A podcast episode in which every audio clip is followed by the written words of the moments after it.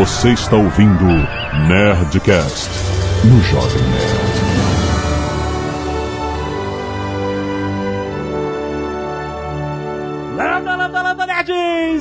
Alexandre Antônio, Jovem Nerd. Eu tenho inveja branca do Marcos Pontes. Olá pessoal, aqui quem fala é Marcos Pontes, primeiro astronauta brasileiro e então aqui hoje vamos responder perguntas. Vamos ver para onde a gente vai nesse espaço. Aqui é o Azagal e existe segundo astronauta brasileiro? é, não tem, é.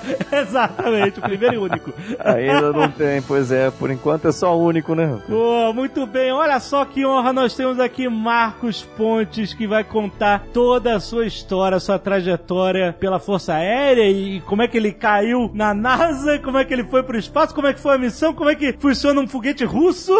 Ah, eu espero que ele não tenha caído, né? Não, Não, ainda- não, não. Continuamos aí, voando. Muito bem, meu. Canelada.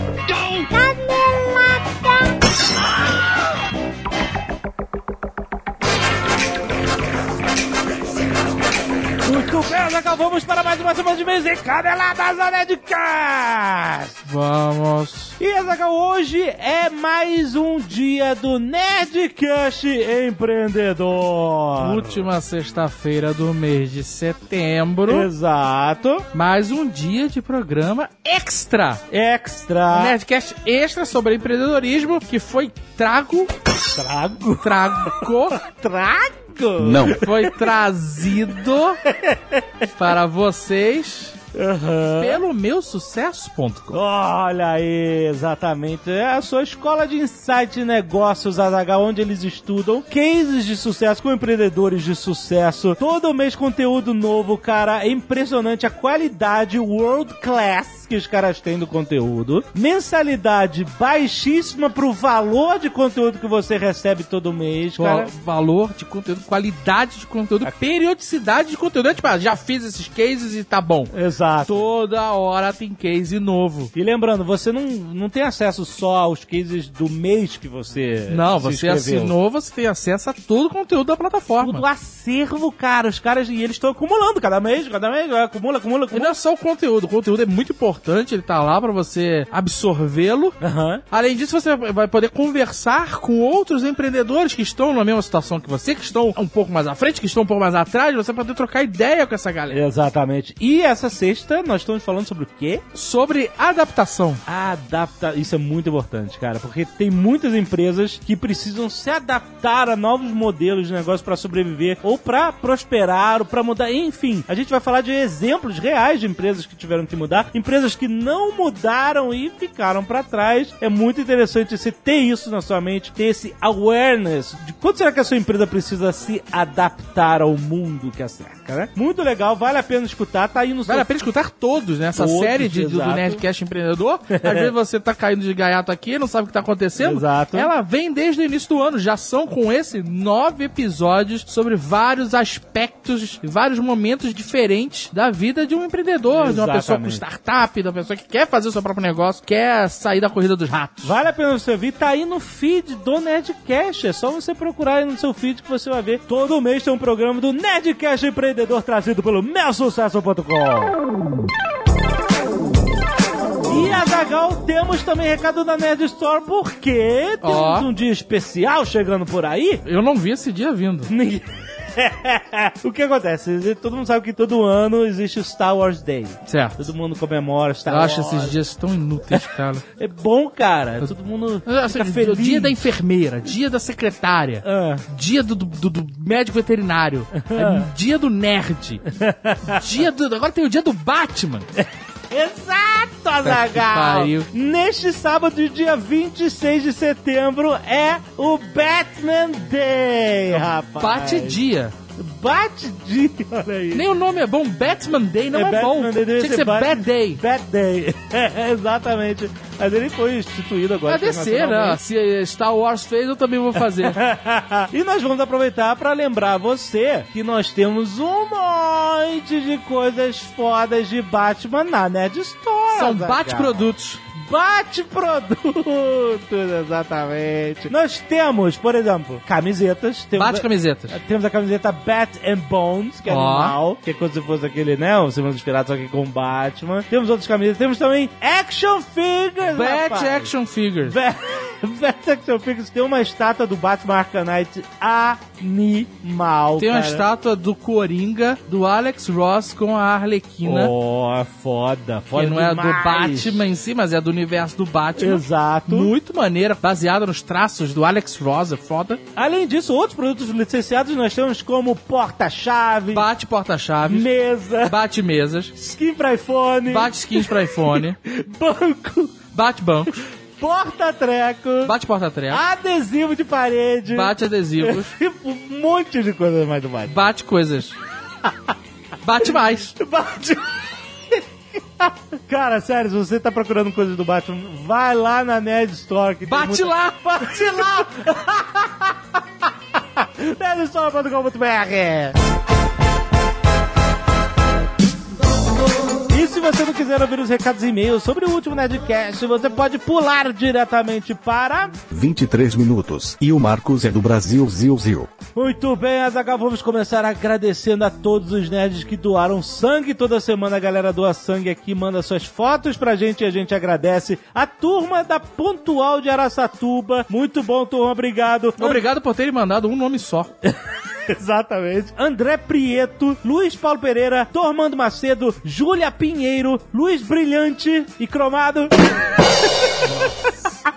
Germano Vale Filho, Alex Ferreira, Juliana Sarau, Tiago Silva, Leonardo Busato, André Zanerato, Beatriz Araújo, os estudantes da Universidade Tecnológica Federal do Paraná, campus Cornélio Procópio, muito bom, a galera do Sangue, o Deilson Leal de Souza, os servidores da IFSP de Votuporanga, Zagal, e os alunos da IFSP também de Votuporanga. Pô, cara, uma galera Essa grupo. semana foi um, Foi um recorde, eu acho, pelos grupos. E Guilherme Merceles, muito obrigado a todos vocês que doaram Muito bom, sangue, muito cara. legal. Temos também a galera do Scalp Solidário que doa cabelos Sei. para ajudar quem precisa, quem vai utilizar uma peruca num tratamento. Exato. A Jéssica Ramos Ramalho, Matheus Santana, a Isabela Roberts e a Isabela Macedo de Alencar. Todas doaram madeixas, todos, porque tem os Mateus.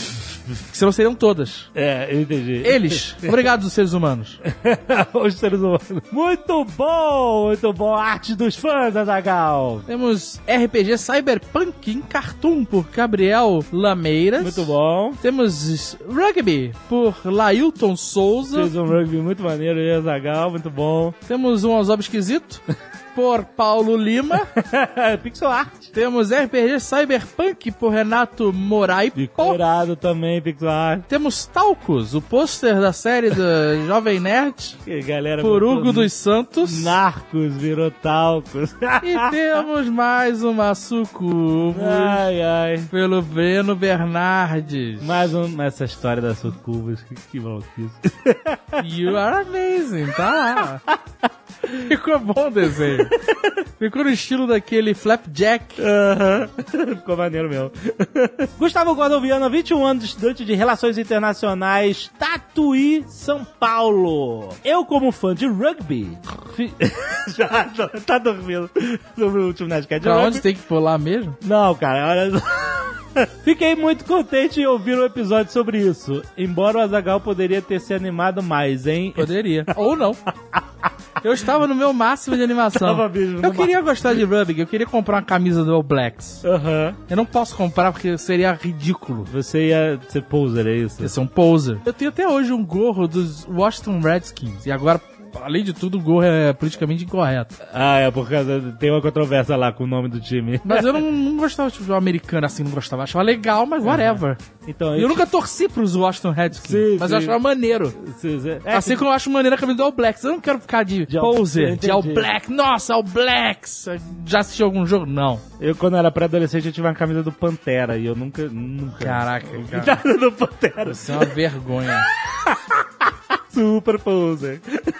Eu queria gostar, mas não, consigo gostar. Ah, eu, eu, eu agora que tô acompanhando mais, com- sabendo mais coisas, eu tô Eu gostando. gosto de pelota basca. Eu Pelota básica. Bom, ele continua Uniforme de pelota basca. Vou comprar aquela raquete de pelota basca de Vime. Ele continua aqui. Eu tenho uma curiosidade, algo que creio que vocês irão gostar. E já tá ainda mais porque é fã dos All Blacks. No final do minuto 38, vocês comentaram que os jogadores dão literalmente o sangue. Em 2006, os All Blacks fizeram de forma quase surreal. Nesse ano, a Adidas, que é fornecedora do material esportivo do time, realizou uma campanha intitulada Bonded by Blood. Né, tipo, ligado por sangue, né? Imprimindo três pôsteres especiais usando sangue dos jogadores. Ah, não, cara, que ridículo isso. Caraca, que bizarro. Caraca, voltar pra época do Kiss. Do Kiss, que dizia que a revista em quadrinhos do Kiss era feita, Era a tinta feita- vermelha era, era tinha, sangue. continha sangue dos Que integrantes. marketing, né, cara? Que marketing, miserável. Recolheram amostras de cada um, elas foram esterilizadas e foram misturadas a tinta na impressão dos pôsteres, Quer dizer, eles Azaghal. pegaram o sangue dos caras, Aham. eles transformaram em qualquer coisa menos sangue, E o que dá e aí mesmo? jogaram uma gosma branca dentro da tinta vermelha. Ai, ai. Ridículo. É, não é a mesma Fraco, coisa. Adidas. é. Faz melhor. Se eles fizessem uma sessão de autógrafos onde os jogadores Porra. botassem uma gota de sangue no pôster, aí sim. Porra, aí não dá.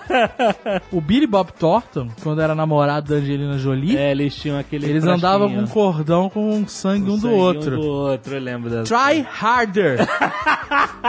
Tá dizendo que, ó, ganhou prêmio em Cannes a, a, a campanha da parada. Pela sua originalidade que o nego não conhece. O Kiss, porra. É Originalidade aonde?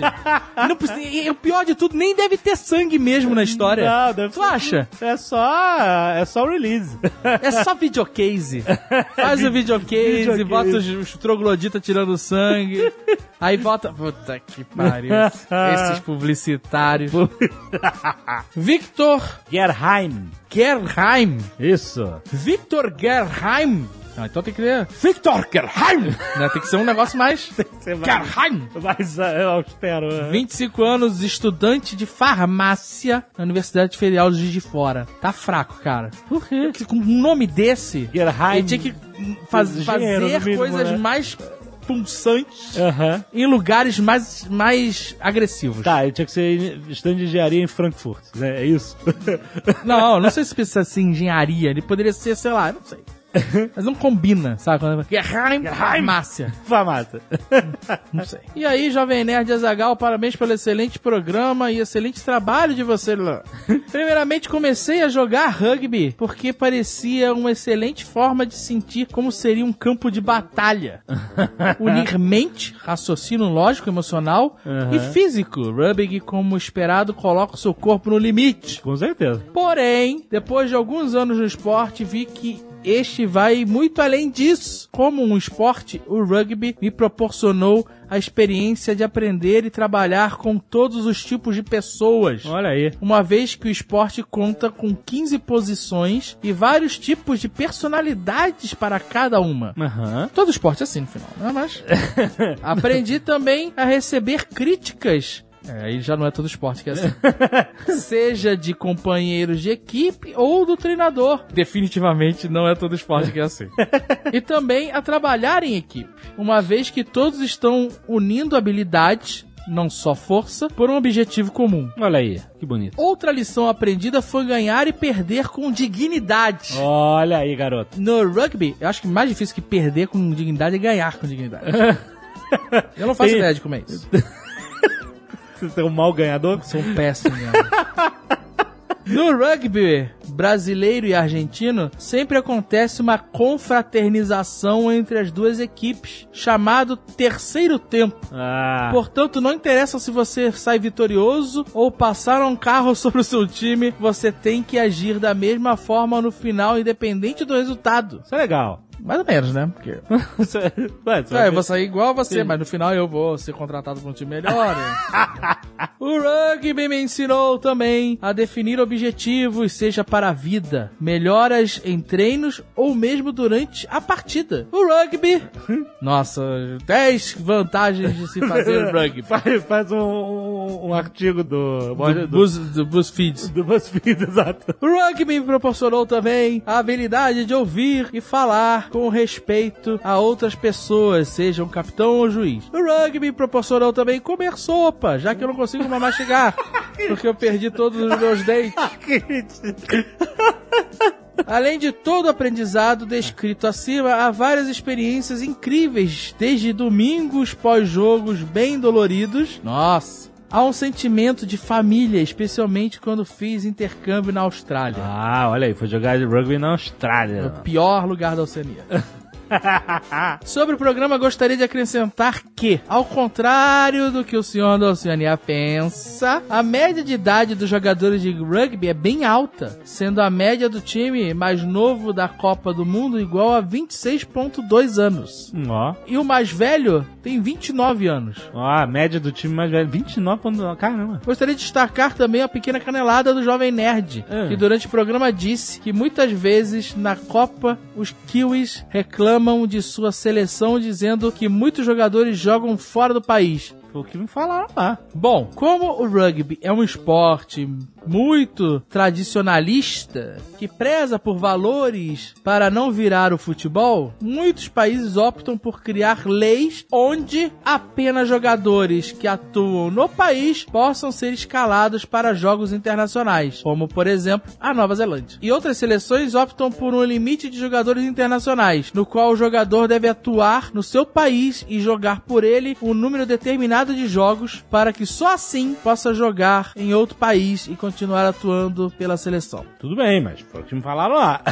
Para finalizar esse meio gigante sobre as maravilhas do rugby, gostaria de acrescentar que ambos, rugby e Nerdcast, têm uma relação próxima. Conheci duas paixões na mesma época e elas continuam ligadas à minha vida. Olha aí. Já perdi a conta de quantas vezes passei vergonha, seja ouvindo no caminho do treino ou em viagens, por estar rindo. Muito legal, olha aí, o Rugby e o Nerdcast. Olha aí. um deles você perde os dentes, no outro juízo. Matheus Gonçalves, 33 anos, analista de sistemas sênior, Atlanta, Estados Unidos. Olha aí. E-mail internacional. Esse cara, hoje, É, até, sei lá, um mês atrás, ele tinha uma condição de vida X. exato. Hoje, ele é um milionário no Brasil. Independente do que ele faça lá. É, ele pode ser é. empurrador de carrinho vazio do Walmart. Se ele vier comprar real aqui, Hoje, ele, tá ele- bem. hoje no Brasil, se ele vier de férias no Brasil, ele é rei. Ele é, é o rei do Nordeste. Vai ficar nos melhores hotéis, nas melhores pousadas. Exato. Gostei muito do episódio sobre rugby e queria falar uma coisa que pouca gente sabe no Brasil. A seleção brasileira feminina de rugby, Sevens, com sete jogadoras, é campeã do sul-americano há nada menos do que 10 anos seguidos. Olha aí. Em 2013, eu estava lá no Rio de Janeiro trabalhando como fotógrafo do evento e pude ver a raça das meninas. E desde então não parei mais de acompanhar. Recentemente, a seleção veio jogar aqui em Atlanta para uma das etapas do circuito mundial, que aí sim conta com os medalhões como Nova Zelândia, Estados Unidos, Canadá, Austrália, África do Sul. E ainda assim conseguiu ficar em oitavo lugar, contra os maiores, hein? E mais, no último Pan-Americano de 2015, em Toronto, as meninas faturaram bronze ao vencer as rivais da Argentina por nada menos que 29 a 0. Caraca, naquele jogo de 7 minutos? Putz, grila. Ficaram apenas atrás dos Estados Unidos e Canadá, as donas da casa. Destaque para as jogadoras Edna Santini, Paula Ishibashi, a Paulinha, Isadora Cerulo, a Izzy, que são os verdadeiros tratores em campos e para manager Marjorie Yuri Enya, que tá fazendo um trabalho espetacular com os recursos que tem em mãos. Vida longa ao rugby brasileiro. Olha, aí. aí. Muito bom, cara. Aurélio Soares, 31 anos. Triatleta São Paulo SP. Ó, respeito. Triatleta. Mas será que ele é triatleta? É. Ah, não, ele é triatleta mesmo. Existe algum outro tipo de Tá, se triatleta? ele fosse gaúcho, ele podia falar, eu sou triatleta. Sei. Caraca. Aham, vai. Estimados nerds, achei o máximo, o máximo, o tema do último Nerdcast. Olha o máximo. inconformismo. Uma, nossa! Massa! Caraca, não acredito que os caras gravaram sobre. Sempre tive vontade de entender melhor o rugby. Eu também. Mas as partidas que assisti esporadicamente não me permitiam decifrar as minhas duas principais dúvidas. Aham. A lógica do Scrum e por que não o jogador caído pós-tackle, começa a falar outra língua, outra língua, ainda preserva a posse de bola. Sim, sim, sim. O programa foi extremamente didático, muito interessante. e voto para que o Azagal perca o título de senhor da Oceania, pois sem saber nada de rugby, esse título não lhe cabe mais. Meu amigo, meu título não é merecido, é conquistado. Eu não tenho sangue, eu tenho sangue dos inimigos. Na verdade, eu tenho pecinhas de walk, mas.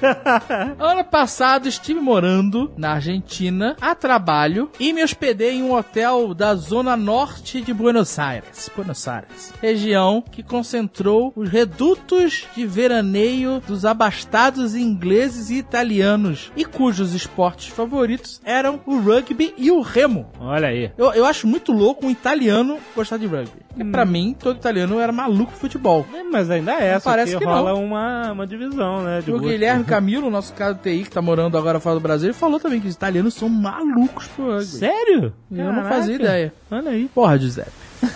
Contou essa pra gente?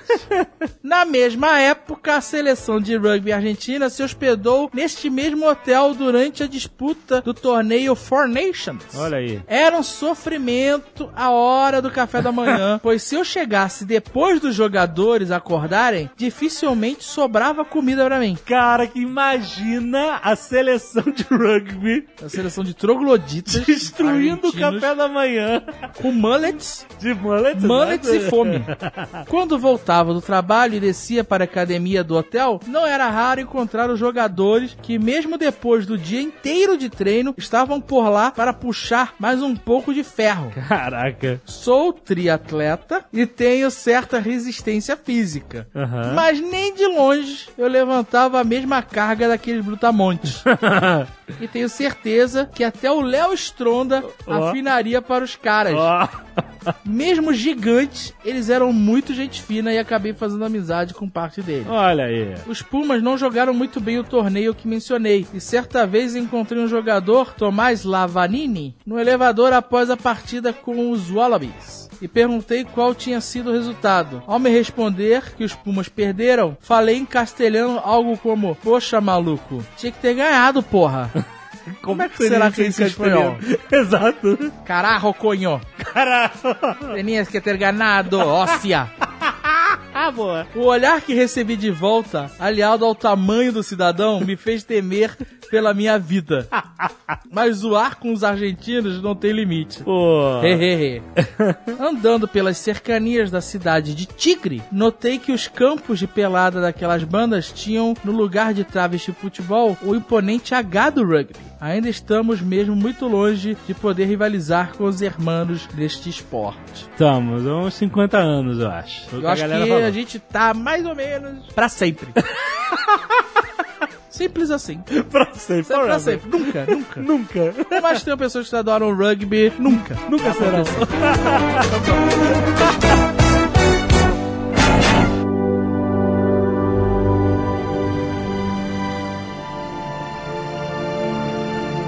Marcos, você é formado em engenharia aeronáutica, certo? Isso. Pelo ITA. Uhum. Ou seja, você é engenheiro, piloto e astronauta. Realmente um combo fantástico. Pois é, é uma, uma coisa bacana que acontece, né? Isso é uma coisa que eu, eu costumo falar, inclusive para quem já assistiu aquele discurso do Steve Jobs, ele fala algo semelhante também. Você só consegue somar ou, ou conectar os pontos da sua vida olhando para trás, sabe? É, sim. Às vezes você vai fazendo, montando a sua carreira, você não sabe exatamente para onde vai. Quando você olha para trás, você vê que tudo estava convergindo, né? Eu sempre tive essa vontade de ser astronauta, vontade de voar e etc. E, logicamente, na época que eu era criança, lá na época dos anos 60, que tinha lá as, Apolos, né? No final dos anos 60, indo para a Lua, aquilo para mim era demais. Mas a gente não tinha nenhuma esperança, né? Não, não existia nenhuma possibilidade de ser astronauta na época. Então, Sim. meu primeiro sonho era ser piloto. E assim fui construindo a minha vida através daí, né? Ser piloto, mas eu tive que trabalhar antes. Pois é. Minha primeira profissão não foi piloto, não. Qual foi a sua primeira profissão? Eu fui eletricista aprendiz. Olha, caraca, Caraca, que maneiro. Eu preciso de locomotiva. Sério? Ele trabalhava com essas locomotivas diesel, tinha de 60 e de 115 toneladas, né? Nessas locomotivas. Caraca. Eu era um dos eletricistas que faziam lá os testes, né? Testes da parte elétrica durante a montagem. O pessoal montava os motores, montava a locomotiva e depois a gente tinha que testar cada sistema. Eu trabalhava no teste da parte elétrica. É, deixa eu perguntar, o eletricista de locomotiva também toma choque? Rapaz, eu deixa eu te contar uma história sobre isso, por falar É. em choque. Eu tô aqui de sorte. Ah, Deixa eu contar essa história aqui então, que é bom para ilustrar né, o que não se deve fazer com equipamento de segurança. ah. Eu era um jovem eletricista aprendiz ali, trabalhava na rede ferroviária federal, fazia testes ali nos sistemas elétricos da locomotiva, fiquei atrás do, do painel da locomotiva tem um- uma região que você tem acesso à passagem dos circuitos ali. Uhum. E a minha função naquele momento era com o multímetro na mão e um medidor de campo, eu ia medindo cada um daqueles circuitos de acordo com o esquema, né, que já tinha um esquema e um procedimento. É só que você imagina, atrás de você aquele motor funcionando, o motor diesel ali, aquele barulhão, calor demais, o lugar é apertado, você com aquela luz de manutenção e eu deveria estar usando capacete, luva, óculos de proteção, porque cada vez que fecha um, um daqueles disjuntores grandes, sai faísca para todo lado. Aham. E eu, na pressa e no calor, o que que espertamente eu resolvi fazer? Eu abri todas as capas dos disjuntores, né, para facilitar a medida deles. Uhum. Eu tirei as luvas que estava muito calor e fiquei com capacete. E fiquei com óculos por causa das faíscas que saem, mas estava sem a luva. Uhum. Numa daquelas horas de medir que eu estava olhando o circuito e olhando para baixo para ver o valor medido e com a mão ali no alto, próximo do fio, vamos dizer assim, Aham. é, alcançado para ver o campo, eu encostei num outro disjuntor e tomei um choque, aproximadamente mil volts de corrente contínua. Ai, ai, caraca. E essa foi a última coisa que eu lembro. Eu- A próxima coisa que eu lembrei é que eu estava no, no ambulatório, o pessoal me acordando e eu quase não sentia meu braço direito, queimou bastante a- a- Nossa. o braço do lado ali. E assim foi. Ou seja, porque eu estava sem o equipamento de segurança. Então, Aham. é, a gente comete erros grosseiros assim por, por causa de momento de burrice e depois você pode perder a vida num negócio desse, né? Então Caraca. ali eu aprendi a importância de se cumprir o procedimento de segurança à risca. Isso valeu depois para minha vida toda como piloto, piloto de teste, de Claro. combate, astronauta, e etc. Se você tivesse de luva, não, não ia ter tomado choque. Não, não teria acontecido nada. Three, two, one, zero. Liftoff. We have a liftoff. Eu imagino que você, como eletricista aprendiz, chegou a vislumbrar uma carreira de eletricista toda pela frente, né? Sim. Ou não? Era só temporário? Na época, eu queria ser piloto, mas desde de jovem, assim, eu sempre fui muito é, estruturado em termos de planejamento, definição de objetivos. Então, eu tinha o objetivo de ser piloto, mas Aham. dentro do meu planejamento estava ter uma carreira associada, de forma que se eu não conseguisse, por exemplo, passar no concurso da Academia da Força Aérea, eu tinha uma, uma profissão. Eu também tinha aquela profissão para poder ajudar em casa, né? Que os meus pais, meu pai era servente de serviços gerais lá do IBC, basicamente o pessoal chama de faxineiro também. Minha mãe era escriturária da rede ferroviária, a gente vivia numa casa de madeira na periferia lá em Bauru. Ou seja, a vida era difícil. Eu estava trabalhando com 14 anos justamente para poder ajudar em casa. Aham. Então, essa era uma das coisas. Eu tinha que achar uma, uma maneira não só de providenciar recursos naquela hora, mas também ter uma carreira. No caso de falhar a primeira opção, que era ser piloto, eu poderia continuar na minha Ah.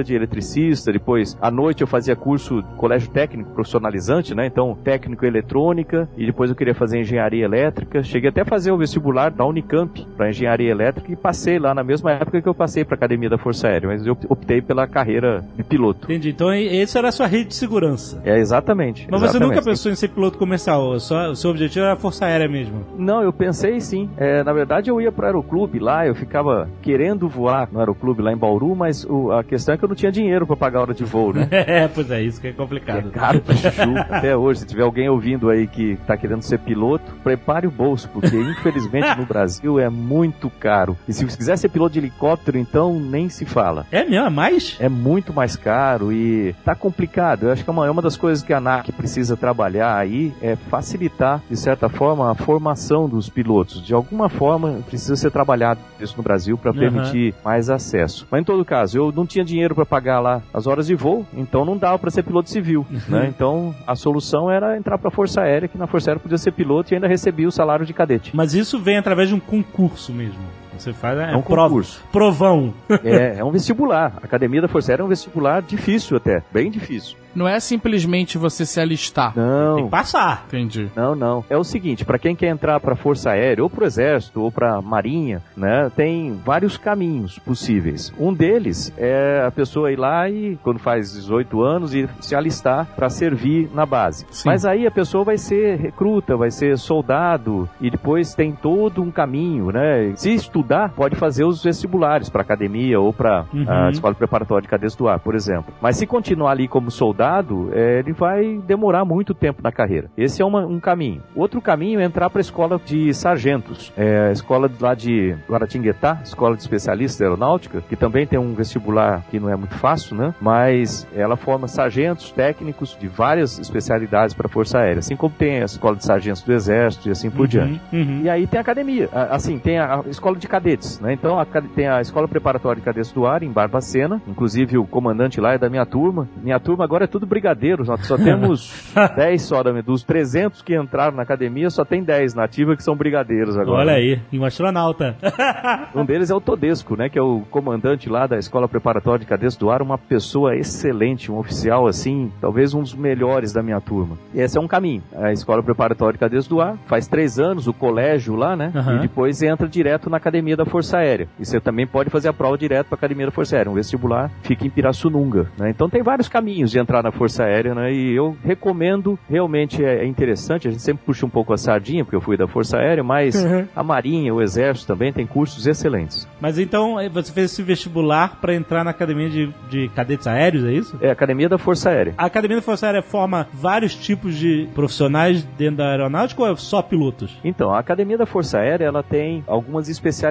É um curso superior, fica em Pirassununga, lá em São Paulo, e lá forma oficial aviador, oficial intendente, oficial de infantaria. Né? O aviador, obviamente, como o nome fala, são os que voam, né? O oficial intendente é o que cuida da parte de administração na Força Aérea e de infantaria, toda a parte de guarda né, das Aham. bases, assim por diante. Admite homens e mulheres para os três cursos e o interessante da academia é que você sai de lá com dois diplomas, porque lá você tem um curso também de administração pública. Então você sai de lá como administrador público, bacharel em administração pública, Hum, além do curso em ciências aeronáuticas, no caso de aviadores, ou de administração para o pessoal de, de, de intendência e assim por diante. E aí você aprendeu a voar lá. É, são quatro anos de curso. Ali você aprende a voar, a duras penas, eu diria, porque Ah, não é um curso ah. fácil. Você não paga a hora de voo lá. É, Ali é o seguinte, é, na minha época, a gente começava a voar no segundo ano e voava o segundo, o terceiro e o quarto ano. Aham. Hoje em dia tá diferente o curso. Se eu Ah, não me é? engano, eles voam o segundo e o quarto, algo assim. Eu não tenho, não tenho. Pô, no terceiro não voa, mas sacanagem.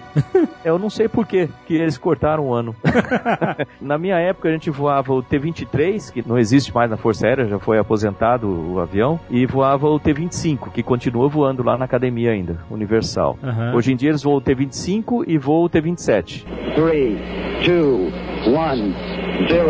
Liftoff. We have a liftoff. E o seu primeiro caça? Como é que é a aviação de caça mesmo? Caça-jato, supersônico. Qual foi? É, acontece assim, quando você se forma como piloto na academia, no meu caso, nós entramos na academia perto de, se eu não me engano, era 245 cadetes, ou 255. Desses 255, formaram-se aviadores 122. Aham. Dos 122 que se formam como aviadores, na minha época, todos iam para Natal, no Rio Grande do Norte, onde é feito um curso de aperfeiçoamento para oficiais aviadores, e ali é feita uma, uma divisão entre pilotos de caça, pilotos de transporte e pilotos de helicóptero. Hum, mas você escolhe? Ou alguém escolhe pra você? Você pede e aí eles escolhem. Eles aprovam ou não?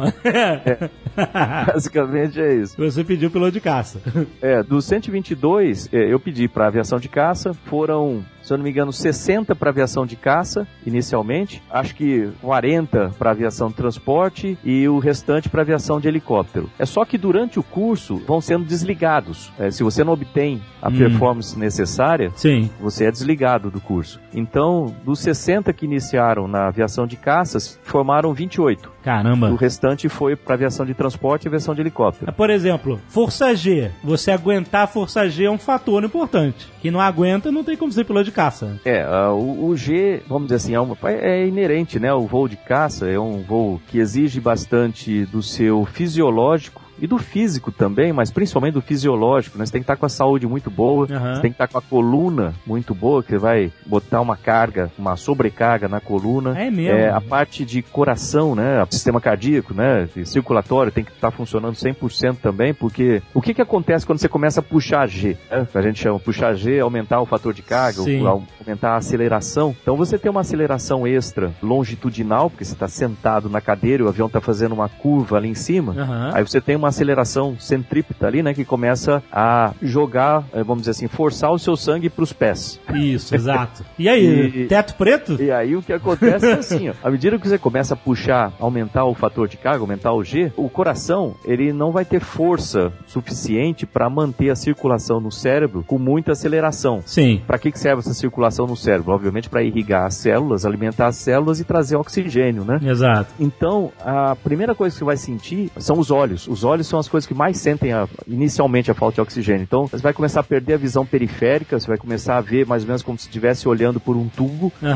tubo de papel assim, né, em cada olho, e vai fechando, aí você vai puxando 3Gs, 4Gs, 5Gs, aquilo vai fechando, fechando, aí, puf, apaga. Você não tá enxergando nada, mas você tá consciente ainda. Aí você continua, 5Gs, 6Gs, 7Gs. 7Gs tá no limite do avião. Isso é comum pro piloto de caça? É. Você fechar a visão assim chegar a ficar preto? E você é acordado, é isso? Se você tiver sem anti-G, já explico sobre anti-G, mas se tiver sem É. anti-G, sem nada, é bem provável de acontecer isso. E de vez em quando acontece em combate. Não é desesperador isso?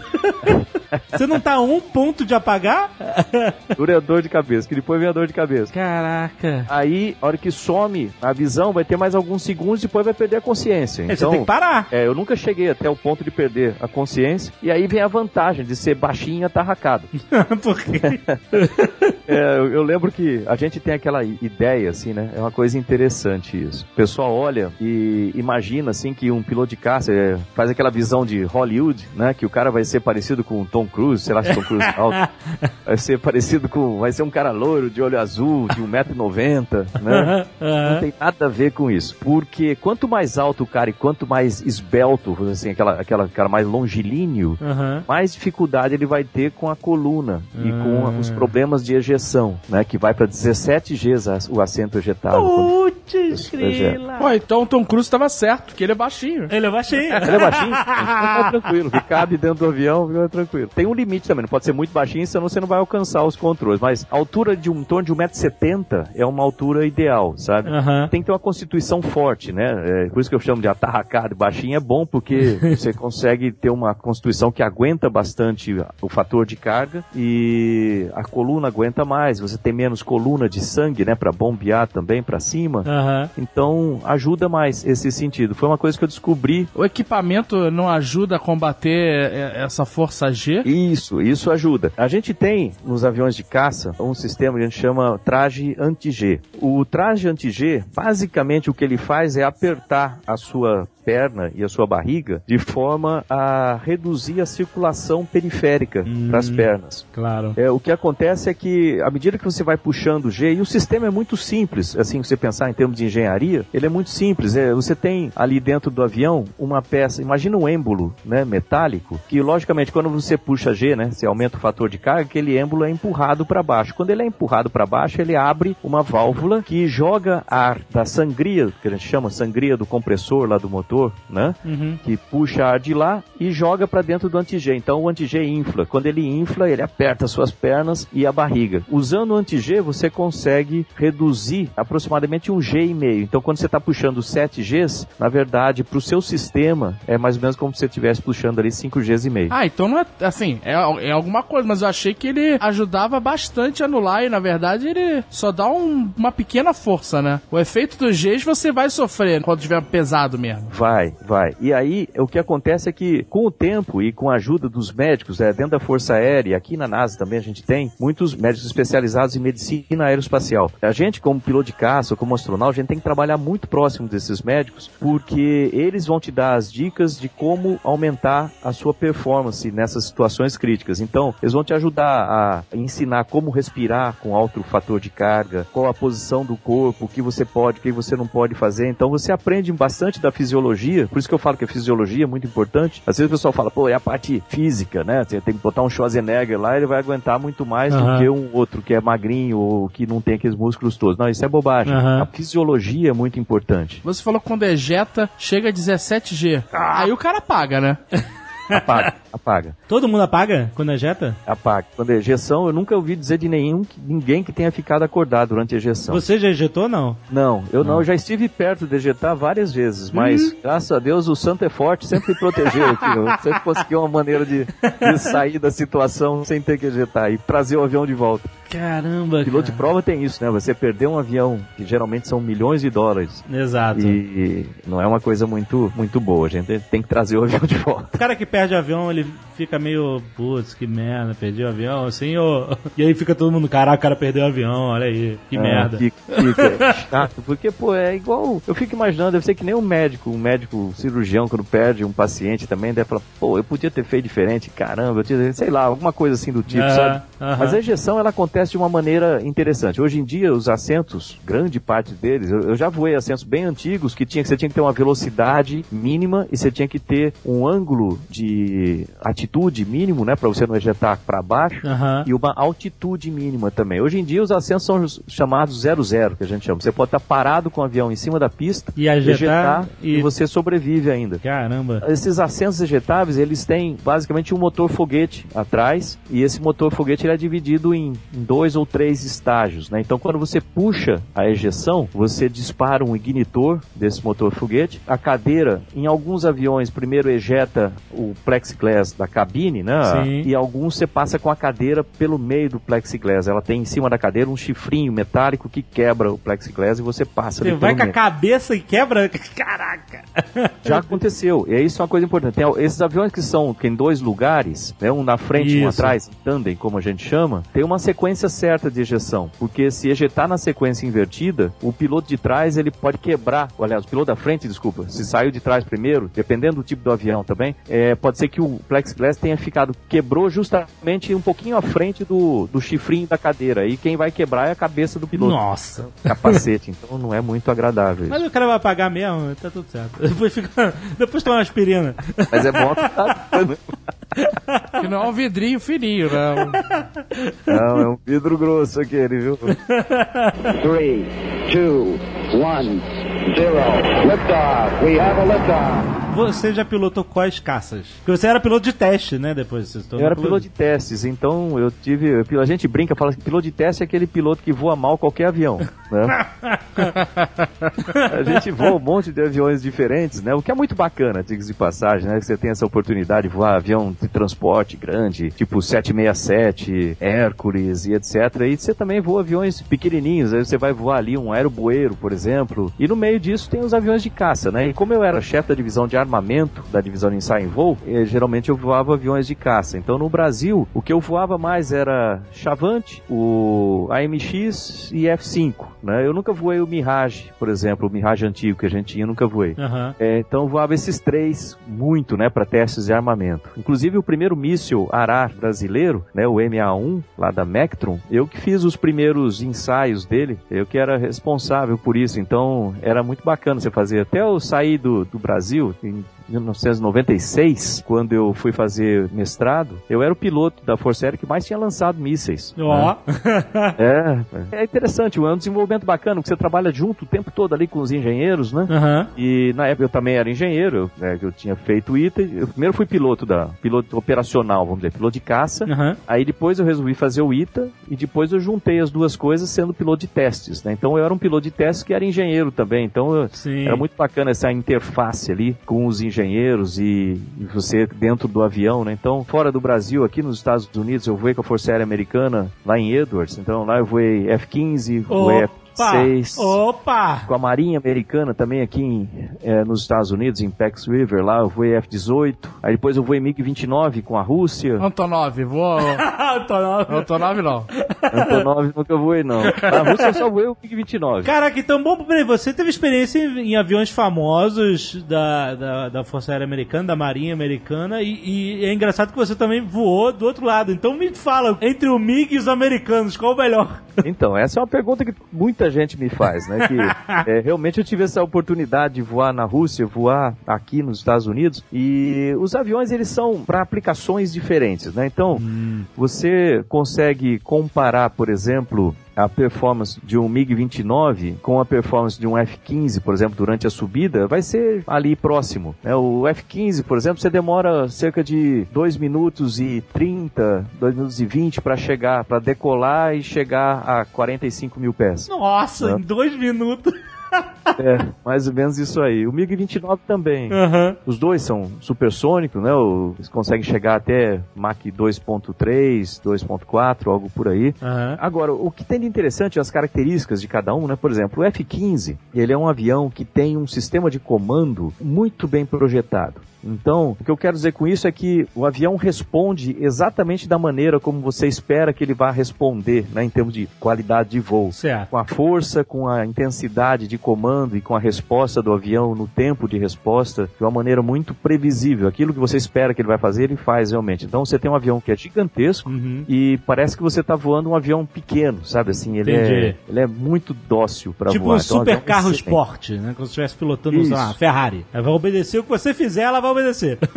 Ele tá na sua mão o tempo todo assim, sabe? Aham. Muito bom. O MiG-29, ele também tem qualidades de voo muito boas, mas ele tem uma, uma vantagem em ângulo de ataque. Ele consegue voar com um ângulo de ataque bem grande. o que, que é o ângulo de ataque? Ângulo de ataque é o, é o ângulo que faz a sua trajetória, né? A trajetória que você está indo com o eixo de referência do avião. Hum. né, o eixo longitudinal do avião. Aí você tem um ângulo assim, é igual você pegar uma asa. Quer ver um exemplo para as pessoas entenderem assim que estão ouvindo? Às vezes o pessoal no ângulo de ataque parece um negócio meio esquisito, né? Imagina quando você está no carro, você põe a mão para fora do vidro na estrada, aí você coloca como se fosse um aviãozinho assim com a mão. Sim. Quanto mais você vai levantando os dedos, você vai aumentando o ângulo de ataque. Você vai notar que é mais difícil de segurar a mão na posição, ela vai tender a subir e ir para trás. Verdade, verdade. Então isso aí é o ângulo de ataque aumentando. E vai ter um limite, que a gente chama, quando o ângulo de ataque ele fica tão grande que a camada limite, vamos dizer assim, o, o, o ar, ele descola, ele separa, fica tudo turbulento lá, lá de cima da asa e a asa cai. É o que a gente chama de stall, né? Sim. O MiG-29 ele consegue voar com um ângulo de ataque incrível, apoiado no motor, né? Ele tem um motorzão, dois motores RD-33 gigantescos que eu voava lá. Aham. E você consegue voar com um ângulo muito grande e além disso você tem um sistema de armamento que é poderoso, que você comanda com o seu capacete, né? Então dá uma vantagem em combate muito boa para ele. Manda com capacete? Como comanda com capacete? É igual aquele de um helicóptero, eu não sou piloto de helicóptero, mas acho que, se eu não me engano do Apache que tem um negócio desse, que o cara de artilharia, ele tem o, o- o canhão conectado, vamos dizer assim, Hum. no sensor do capacete. Então para onde ele olha, o canhão tá olhando também. Caramba. E no MiG-29 é basicamente a mesma coisa com os mísseis, né? Onde quando você olha, você consegue apontar, entre aspas, dos mísseis, né? A cabeça dos mísseis, o sensor,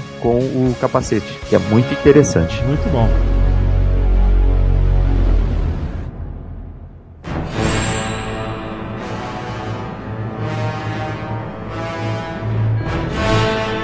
Foi a história da sua entrada pra NASA? Porque você, ó, né, ficar maravilhado com o programa espacial e tal, queria ser piloto, realizou o sonho de ser piloto, se tornou engenheiro aeronáutico. E como veio a NASA nessa história? A NASA foi o seguinte, né? Eu, eu estava em Monterey, lá na Califórnia, fazendo doutorado. Né? Eu fazia doutorado em sistemas, engenharia de sistemas, mais especificamente infravermelho, né? Sistemas infravermelho. Aham. Eu, eu confesso que eu já tinha olhado um monte de vezes o site da NASA, vendo o que precisava, né? Mas eu tinha todos os requisitos em termos de carreira, né? Certo. Dava 100% em termos de carreira, em termos de currículo né? e, e experiência profissional. O problema era que só aceitava americano, né? Então não tinha como. Putz, aham. Mas aí o Brasil entrou no programa da Estação Espacial Internacional em 1997 e como o Brasil entrou através da NASA e a NASA ia abrir uma turma nova de astronautas, a turma 17 de astronautas. A turma 1 é aquela dos eleitos lá do, do filme. Caramba, só teve 17 turmas? É. Caraca.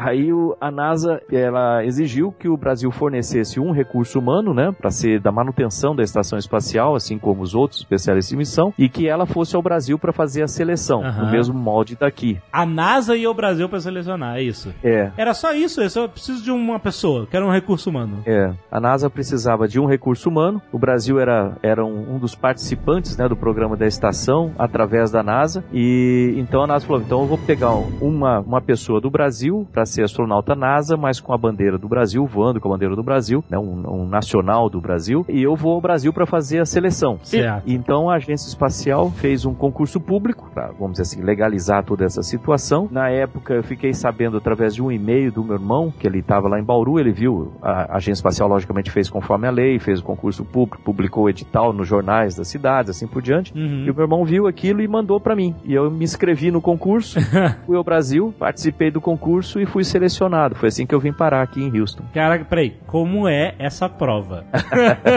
É o seguinte, ela é dividida basicamente em três estágios, né? O primeiro estágio é uma análise de currículo. Então eles pegam lá, sei lá, 30 mil currículos e não sei quantas pessoas analisam aquele negócio todo, vão eliminando gente e vão focando nos que têm mais características, ou fazem mais pontos, né? Vamos dizer assim, mais características adequadas para a função de astronauta. E aí eles pegam esse pessoal e convidam, né? Chama para uma segunda fase que é um exame médico, físico, psicológico. Aham. Nós vai passar muitos dias fazendo médico, físico, psicológico e depois eles pegam os que passaram desse daí, selecionam os melhores e fazem um exame que é mais ou menos um- uma, uma banca de doutorado, entendeu? É Certo. um teste que você vai, vão te fazer um monte de perguntas, vão te pedir para explicar coisas e etc. E você participa lá, responde e depois eles escolhem um. Né? No, no meu caso foi escolher um. Aqui a NASA escolhe em torno de 12 até 25 para cada turma. E no Brasil era um.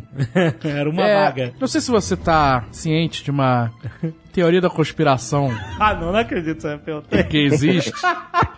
Que diz que o Brasil conseguiu é, entrar com esse acordo com a NASA É. em troca do ET de Varginha. Você já ouviu essa teoria da conspiração? Rapaz, eu vi um negócio desse aí sim, mas eu nunca encontrei o ET aqui. Three, two, one, zero. Liftoff. We have a liftoff. Qual foi o seu sentimento quando você foi aprovado, recebeu a notícia? Você recebeu aquela carta fechada que você não quer abrir, você pede pra alguém abrir, esse tipo de coisa?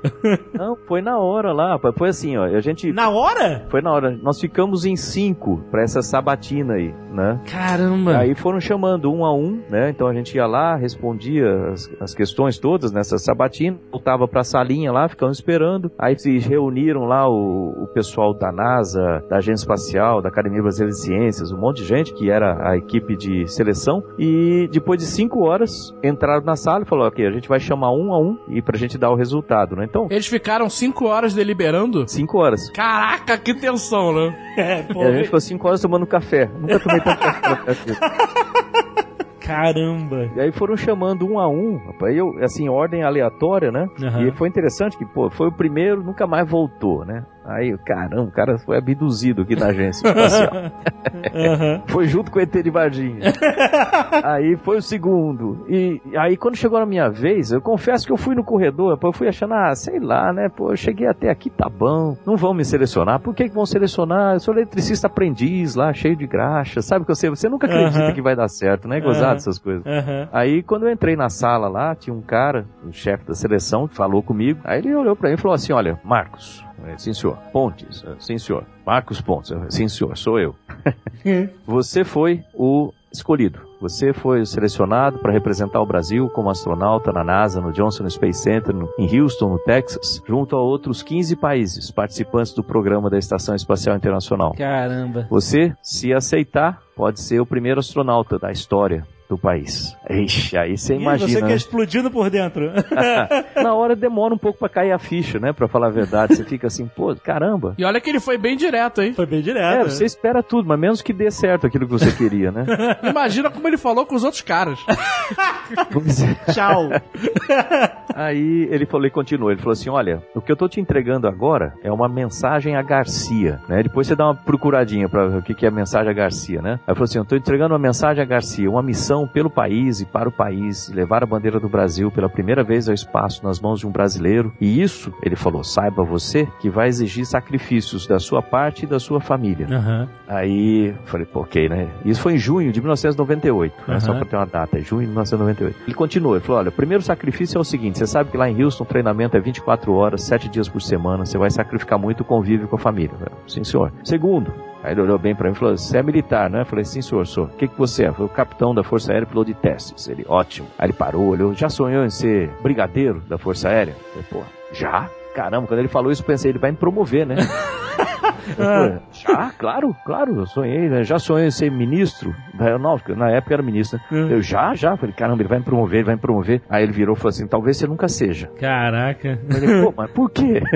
Aí ele, não, você pensa bem, a agência espacial é civil. Ah. Lógico, o programa espacial começou dentro do Exército, da Força Aérea, mas hoje em dia é um programa civil, Sim. finalidades civis. O Brasil é signatário do Acordo Internacional de Uso Pacífico do Espaço Exterior, a gente não pode ter nenhum desenvolvimento militar dentro disso. A NASA é civil, ligada ao Departamento de Estado. Ou seja, em outras palavras, a carreira de astronauta é carreira civil. Civil, né? É, portanto, para assumir essa função, você vai ter que deixar suas funções militares. E eu não sei o que vai acontecer com a sua carreira militar. Provavelmente você vai perder a sua carreira militar. Aí eu, putz, né? Tudo bem. Terceiro, você sabe que tem riscos envolvidos, não sabe? Eu falei, sim, senhor. Então, a gente não quer, mas talvez na tentativa de realizar a missão você tenha um acidente e sacrifique sua vida. Caraca, hein? Então, eu vou te perguntar, ele falou, te perguntar uma vez só, você aceita ou não essa missão pelo Brasil?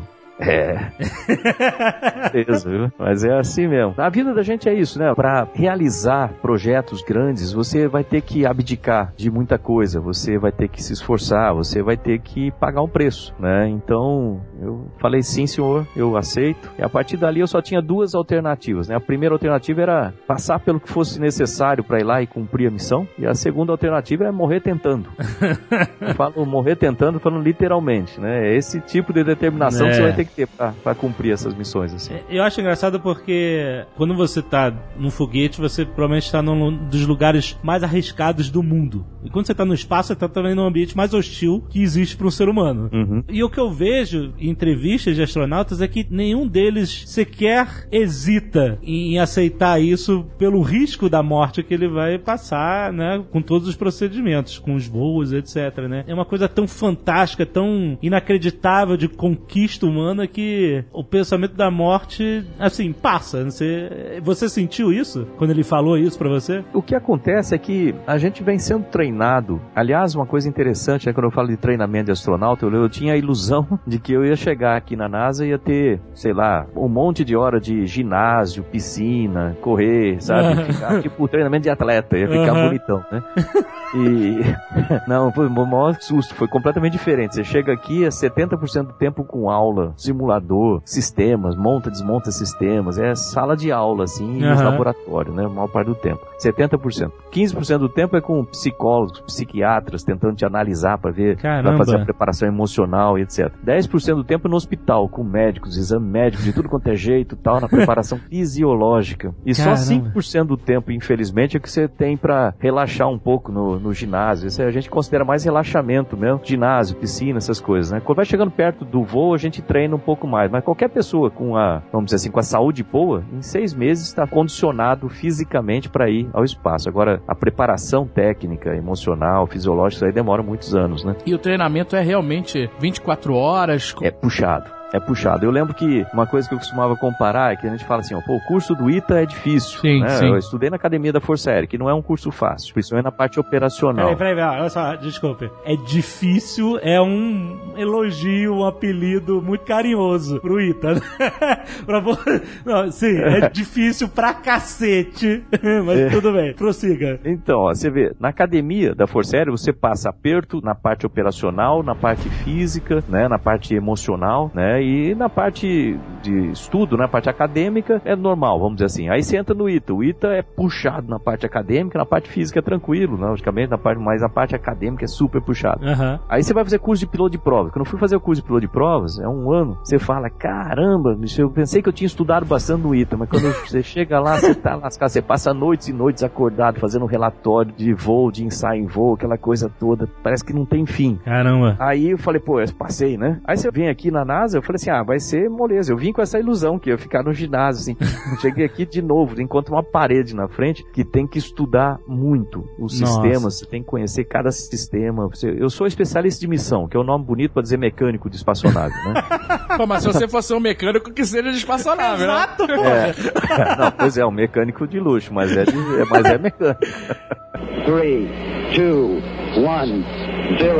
Liftoff. We have a liftoff. Mas então você tem que aprender um universo novo, né, de conhecimento. É novo, porque não só os sistemas, que você tem que conhecer cada um dos sistemas, mas lembre-se que esses sistemas são sistemas de ponta, muitas vezes, e você trabalha no desenvolvimento dos sistemas. Não só você aprende a operar os sistemas, você trabalha no desenvolvimento dos sistemas, faz a manutenção desses sistemas. E fazer manutenção de sistemas no espaço é bem diferente do que fazer manutenção no sistema aqui, e por várias razões. A primeira delas, e a mais óbvia, assim, é que no espaço você não tem muita peça sobressalente, né? É. Não dá pra você, que nem você, desmonta o seu carro na garagem, suponha que você desmonta lá um motor do seu carro. Aí fala, pô, legal, é, se no meio da desmontagem ali, ou da montagem, você quebra uma peça, ou se você descobre que tem uma outra peça em pane, você pode ir na loja lá e comprar a peça e voltar. No máximo, não tem problema nenhum, você pode pedir pelo correio, vai vir em dois dias. É. Agora, no espaço não dá pra fazer isso, né? Então é o- é o primeiro ponto complicado. E cada chave de fenda custa 300 mil dólares, né?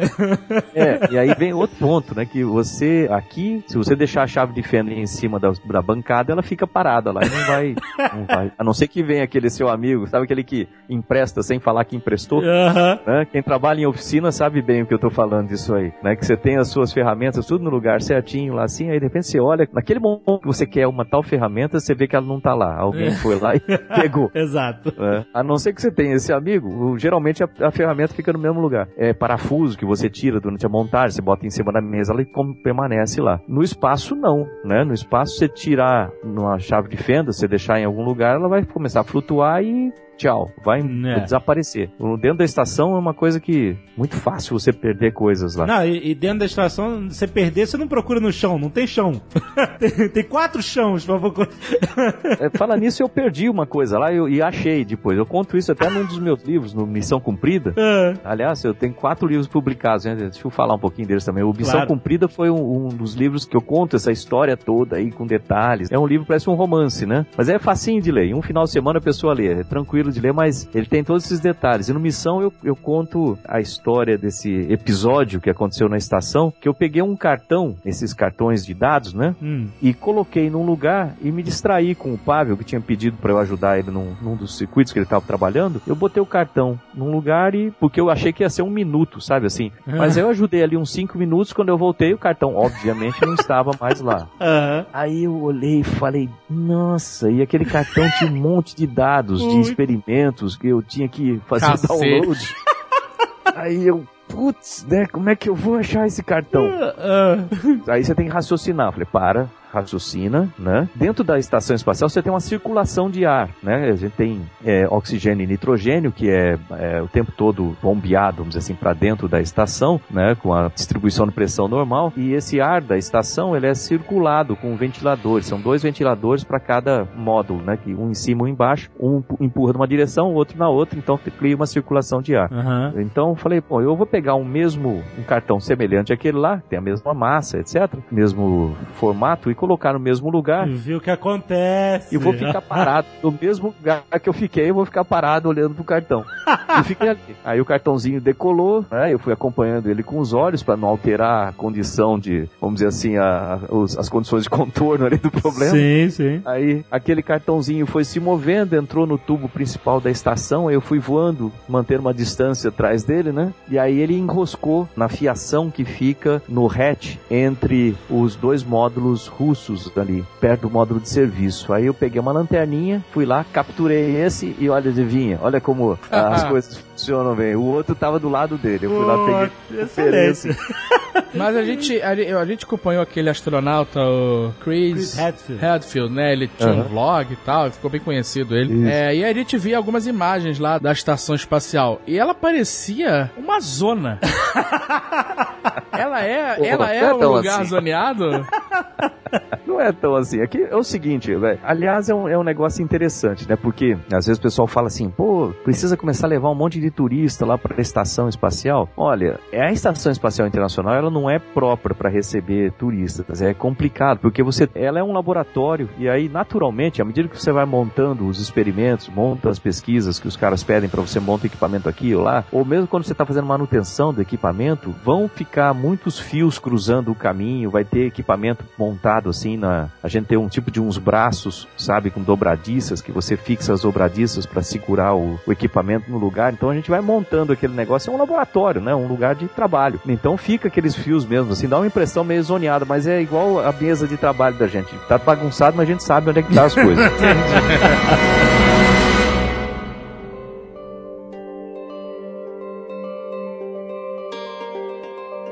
quero voltar um pouquinho antes do seu voo. O curso da NASA para te formar um astronauta dura quantos anos? São dois anos para formar um astronauta profissional. Certo. né? Eu comecei aqui em, em julho de 1998 e terminei em dezembro de 2000. Então deu dois anos e pouquinho. Isso é, na minha turma tinha 32 elementos. Né? E aí, quando você se forma, você. O que, que você faz? Você fica à disposição da NASA. É. A gente se conheceu, você contou pra gente que o voo é só um pequeno momento, sabe, de todo o seu trabalho na NASA, né? O Isso. que, que acontece assim que você se forma? É, o voo é o que eu digo assim, a ponta do iceberg, né? Que o que todo mundo vê, porque você tá lá no espaço e chama atenção e tal. Mas, logicamente, então, os voos são muito, muito restritos, né? Então, é, é pouco tempo da nossa carreira que você tá no espaço. Eu voei lá em 2006, devo voar agora, talvez em 2018. Teve uma Ó. quantidade, são 12 anos de um pro outro, né? E tem gente que demora mais tempo. Até eu fui o segundo a voar da minha turma. Aham. Você vê, o primeiro foi o Roberto Vittori, e eu fui o segundo, de 32, né? E eu voei em Caramba. 2006, sendo formado em 2000. Aí você fala assim, pô, e, e o, e o tempo? Você fica só treinando? É, o tempo ocioso, Você entre fica aspas. jogando né? bola É. de tênis no chão e na parede?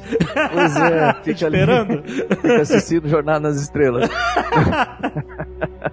Não. O que acontece? O que acontece é o seguinte, a gente tem treinamentos também, né? Mas depois que você cumpre, que nem eu, você faz o curso básico, você faz algumas especializações, né? Que nem, no meu caso, eu fiz especialização em sistemas de dados, eu fiz especialização em atividade extraveicular, em robótica. E aí chega uma hora que você não tem mais o que fazer em termos de especializações, você só fica fazendo o que a gente chama de manutenção operacional. Então você voa T-38, você faz um simulador de vez em quando, e se os sistemas mudarem, você volta para a sala de aula para aprender os sistemas de novo. Mas além dessa parte de instrução, a gente tem também a parte profissional, e os astronautas são de diversos backgrounds diferentes, né? Eu sou engenheiro, por exemplo. Tem muitos astronautas que são engenheiros. Mas a gente tem físicos, tem químicos, tem astrônomos, tem biólogos, veterinários, médicos. A- Uhum. a segunda profissão que mais tem aqui é médicos. É mesmo. Então tem muito médico. E dependendo do background de cada um, é, a gente é colocado em algumas das divisões técnicas aqui. Então o médico provavelmente vai trabalhar ali na, na parte de medicina aeroespacial, em algum tipo de pesquisa relacionada a isso, ou no desenvolvimento de sistemas específicos para isso. No meu caso, que eu, além de ser engenheiro aeronáutico, a minha especialização, com mestrado, doutorado, essas coisas, é na parte de engenharia de sistemas. Então é teste, integração de sistemas. Então, eu trabalhei com isso. Eu fiquei dois anos responsável, por exemplo, pelo software da estação, toda a integração de softwares da, da estação. Depois eu trabalhei três anos com o Japão, indo e voltando para Tsukuba, lá que é onde fica a agência espacial japonesa, nos testes de integração do laboratório japonês e também com a- as peças brasileiras,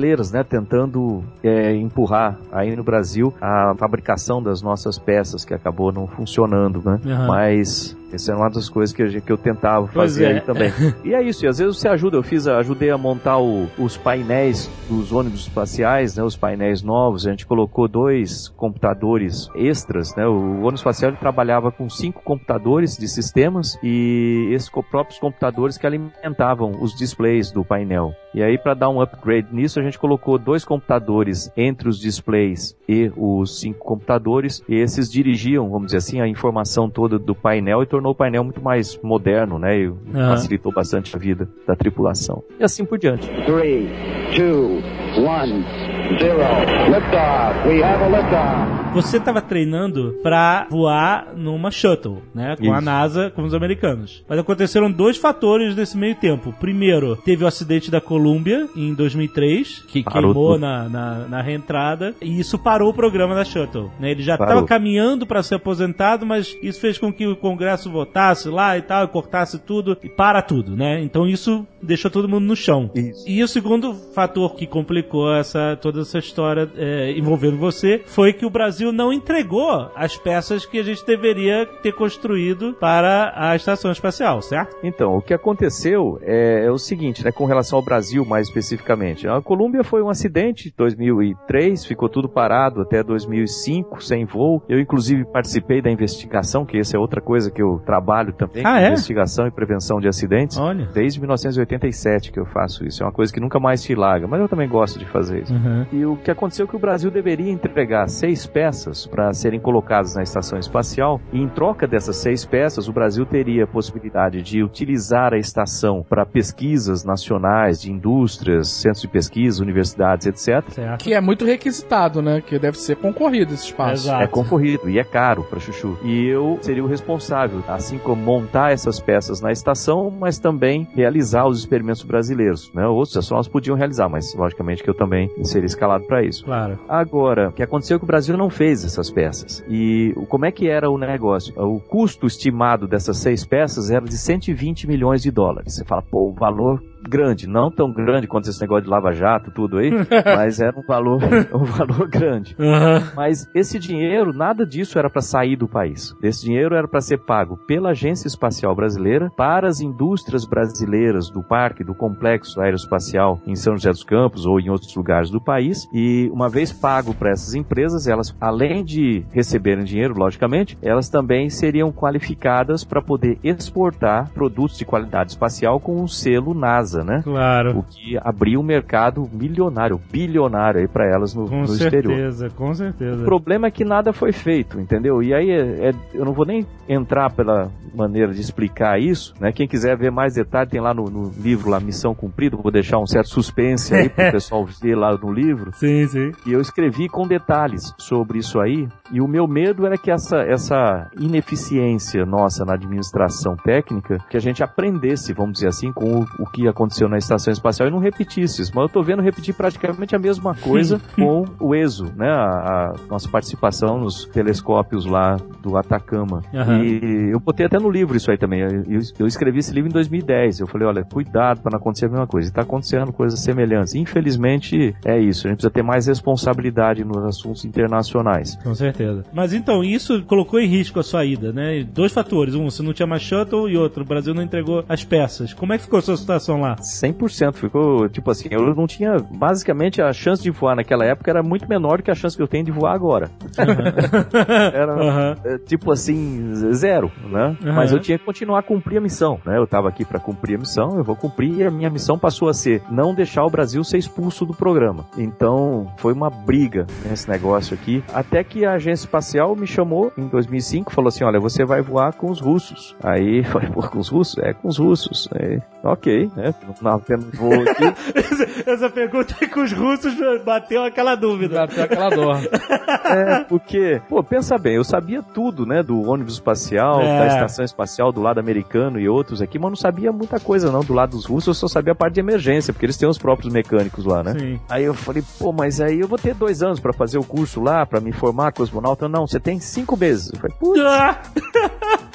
cinco meses, cinco meses, pra aprender todos os sistemas. Eu, Puxa vida. Caraca. Era um desafio enorme, né? Além disso, falar assim, ah, você sabe também que o, na Rússia o pessoal fala em russo, né? Então você vai ter que aprender russo também. Nossa. E você- tem três meses pra aprender russo. Né? Sério? aprender. É. Você aprendeu o russo em três meses? Eu falo que nem índio, né? Na Rússia, mas eu me viro. Caramba, Né? cara. Mas tive que aprender, pelo menos a parte toda da espaçonave, os manuais, checklist, painel, controle. Você tem que aprender a usar, falar, ler, é escrever só em letra de forma, né? Uhum. Mas você tem que aprender o mínimo pra, pra voar, né? Caraca, é... que loucura. Ochen trudni, gavarito, na ruskam, izike. Olha aí! 3, 2, 1... Mas aí você foi pra lá, como foi essa parte de treinamento? Isso. É, eu fui transferido lá pra Cidade das Estrelas, né? Chama Zvyozny Garadok. Ficaria perto de Moscou, 25 quilômetros. Eu passei o inverno russo inteiro lá, com menos 20, menos 30 graus de temperatura média. Gostoso, foi gostoso. Bom, muito bom. temperatura tranquila. assim. Já é uma simulação de espaço na Pois é, Terra, né? pra- Pra quem é de Bauru, eu falei, pô, tá igual a temperatura de casa, me senti em casa, pô. Aí chega lá, era tudo condensado, né? Porque eu tinha que fazer em cinco meses. Então você imagina que eu recebia toda sexta-feira uma pilha de mais ou menos uns 70, 80 centímetros de apostila pra ler, pra fazer prova na outra semana e fazer os testes. Em russo? Não, elas eram em inglês, Ah, graças bom. a Deus. Mas tinha algumas que eram em russo, sim. Caraca. 80% em inglês, 20% em russo. Né? Caramba. Mas e como eram os russos? Eles eram Legais? legais ou só eram legais depois da vodka? Não, rapaz, pô, eu tenho muitos amigos lá ainda. Eu, eu gostei muito, eu gosto muito do pessoal de lá, sabe? Do centro ali, é o, é o centro de treinamento Yuri Gagarin, né? O pessoal chama de Star City. Aham. E eu tenho muitas amizades lá, de vez em quando eu vou lá ainda. Pô, eu gosto muito do pessoal, me dei muito bem com eles lá. Ah, que legal. Excelente. E aí você voou numa Soyuz. Não é Foi só na. Soyuz. A Soyuz, ela é um foguete já muito bem desenvolvido, né? Tem o foguete Soyuz e a espaçonave Soyuz. E é interessante, já antes que você pergunte, eu já vou falar logo, porque muitas vezes o pessoal fala assim, pô, mas parece um negócio antigo, um foguete antigo, um- uma espaçonave antiga, parece um Fusca tal. Parece um Fusca que vai ao espaço. Ah, Eu acho, eu acho elegante a isso. Mas ele é, é uma espaçonave que funciona como um relógio, sabe assim? Hum, Você dá corda? É. Não, ela tem um nível de redundância muito bom. Né? Aham. Assim, quando você fala de sistemas críticos em espaçonave, a gente precisa ter uma redundância dupla. certo. Redundância, pra quem tá ouvindo e não sabe, é se falha o sistema, por exemplo, de freio de um carro, teria que ter outro freio. É, Isso. É, coisas que voam tem que ter redundância que você não pode parar. Né? Muitas redundâncias. Então, avião tem muita redundância, espaçonaves também. Isso, pega um avião monomotor, né? Um avião militar, monomotor, você tem um motor só da pane, naquele motor acabou, redundância zero, né? Aham. Aí, se você tem um avião bimotor, você dá pane no motor, você tem o outro motor, você continua voando, né? Você tem uma, uma redundância é, única aí. No caso de sistemas espaciais, geralmente você trabalha com redundância dupla ou tripla, dependendo do sistema. E a Soyuz, ela é realmente muito bem projetada e ela foi sendo aperfeiçoada ao longo dos anos. Então, quando você vê aquela parte externa da Soyuz, parece um negócio antigo assim, mas aquilo é sinal que está funcionando há muito tempo. Ela é muito robusta, Aham. a espaçonave, tanto robusta em termos de estrutura, quanto robusta em termos de sistemas também. Sim, sim. É porque pro russo não precisa ser bonito. Não. Negócio fácil. Se fosse, se fosse ser uma caixa, seria uma caixa. Não, É, mas, mas convenhamos, o espaço né, não tem necessidade de ser bonito. Não, É exato. nada.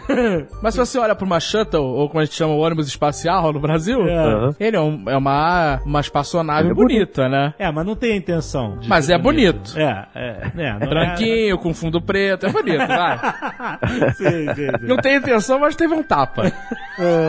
A Soyuz ela funciona bem pra caramba, sabe assim, e ela é bem robusta tal. Então eu, eu, eu gosto muito do sistema lá. E, e é interessante, você imagina, pra quem é engenheiro de sistemas, né, como eu, trabalha com isso, então você vive comparando, né, a, a maneira como os sistemas são integrados, essas questões de redundância, transferência de dados, né, entre sistemas, eu árvore de falhas que a gente chama, né, se falha uma parte dos sistemas, como que aquilo vai impactar o restante dos sistemas. Então, e é, é muito bem projetada a Soyuz, cara. Eu realmente tiro o chapéu pro pessoal lá. Mas é apertado. É apertado. Essa parte não é muito boa, não. A parte econométrica lá é meio complicada. E o, o gravetinho lá, o stick. Então a gente viu. Quantos né? gravetinhos tem de redundância? É, aquele tem um só, rapaz.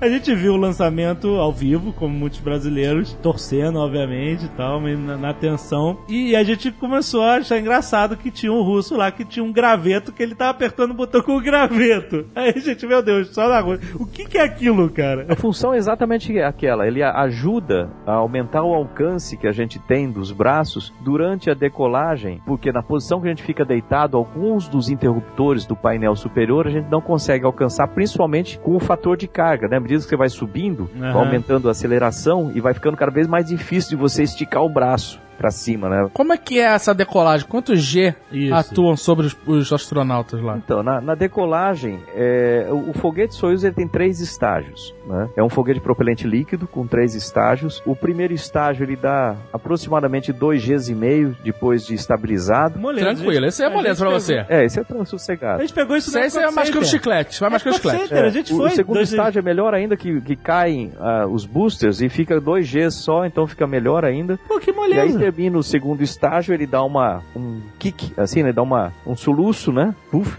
e acende o terceiro estágio, é, aí vai pra 6 Gs. Aí, Oh. fica Aí, aí mais- a brincadeira muda de Aí, beleza. Aí, é- Aí fica diferente. Lembrando que você tá de capacete, você tá de macacão, aquele negócio todo, mas o fato é que a subida toda da Soyuz, assim como o ônibus espacial também, dura menos de 9 minutos. É muito rápido, é né? muito rápido. Então, é. você sair do chão e chegar até 200 km de altitude com 25 mil km por hora de velocidade, dá aí menos de 9 minutos. Aí você imagina, né, essa- esse ganho todo de energia aí na subida. Caramba. Pois é. O que você faz? Você não faz nada na- decolagem, você simplesmente na decolagem, Reza. No lança... Você, Você só reza. reza.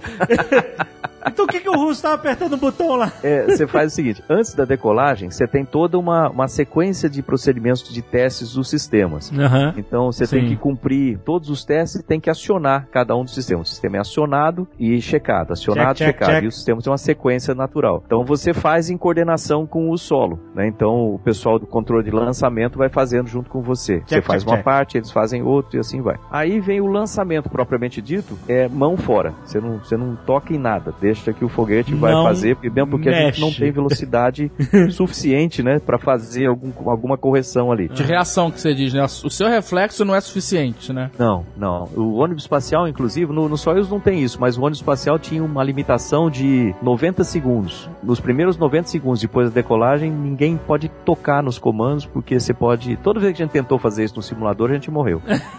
Caraca!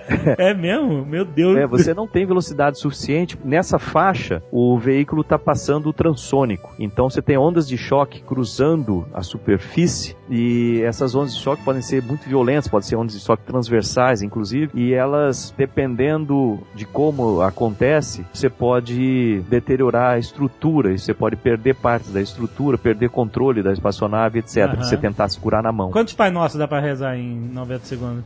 Olha, eu, eu não sei. Na, na verdade, esses 90 segundos são é um- é um- esse, esse início da decolagem é uma coisa interessante que você fica tão grudado olhando os sistemas que a gente está monitorando pressão, está monitorando altitude, Sim. trajetória, velocidade, aquele negócio todo. Você tá ocupado. É, ele passa, você nem nota. viu? De repente você já, já tá lá, já entra. Você nota quando dá o kick do terceiro estágio. Porque até ali você tá ligado ali no Que aí dá sistema. aquela grudada, né? É, e você vai grudar. Você vai acompanhando. E lembrando que o, a Soyuz ela fica enclausurada, vamos dizer assim, não sei se esse é o nome mesmo, por uma. São capas, vamos chamar de capas, assim, na ponta do foguete, né? Aham. Que cobrem a espaçonave para proteger durante essas passagens todas na aerodinâmica aí, da, na atmosfera ainda. Então ela é encoberto, né? Uhum. Aí quando chega numa altitude X, ela pum, abre aquelas capas e a espaçonave é exposta. Só a partir desse momento que você consegue enxergar alguma coisa pela sua janela, né? Ah, porque até então você tá tipo no, Você tá no banheiro. no banheiro. No banheiro sem janela, Você tá no banheiro. rezando pra não Tá tudo explodir. fechado, janela fechada, não tem como. Você só tá chegando um botão brilhando na tua frente. Caraca, que desespero. Inclusive, eu tenho um canal de vídeo que chama Conexão Espacial, que eu coloco vídeos sobre isso. Eu coloquei um vídeo lá sobre o- a espaçonave também, dentro da espaçonave. Eu Ah, tenho legal. vários outros que eu vou colocar lá, né? Que é Legal. legal pro pessoal ver como é que é o, o ambiente dentro da espaçonave. E também um dos meus livros, que é o Caminhando com Gagarin, que é um resumo dos meus diários, tanto lá do treinamento na Rússia quanto no espaço. Então eu vou contando essas curiosidades, né, coisas que eu passei e a minha impressão na hora. Então é um livrinho gostoso de ler esse Caminhando com Gagarin Ah, também. legal, legal. Tem link aí no post pra quem tiver interessado, obviamente. Vamos aí fazer o, o Jabex do, do Marcos Isso. Ponte. Three, two, one, zero.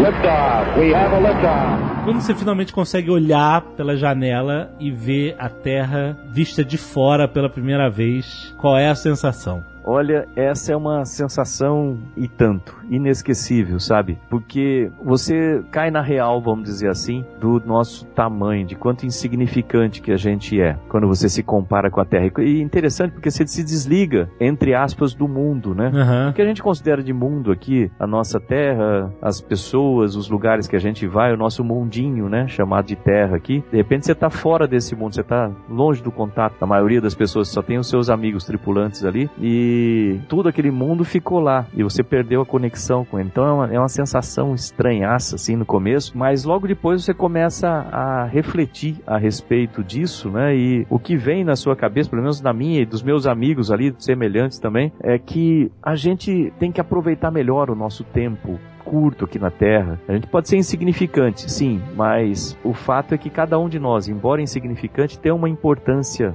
grande no contexto, né? Que a gente faz parte do universo. Somos todos parte da mesma coisa. E cai por terra aquele negócio que às vezes você vê as pessoas são arrogantes demais, parece que tem um rei na barriga, assim. Não, todo mundo é igual, todo mundo é insignificante. Não faz sentido esse monte de discriminação que a gente tem, um monte de coisa. Hoje em dia, além de ser astronauta, eu sou embaixador da ONU também. Aham. E isso é uma das coisas que, graças a Deus, sabe, eu, que eu fui convidado, que isso é uma, é uma é por convite, né? Somos três só no planeta nessa área. E você olha e vê tanto sofrimento das pessoas por aí, geralmente não é causado pela natureza, é causado por outras pessoas, sabe? A gente deveria ter uma maneira de conviver muito melhor nesse, nesse planeta, sabe? Você tá certíssimo. Seria bom que nossos, nossas autoridades todas um dia fossem pro espaço e alguns voltassem, sabe? Alguns.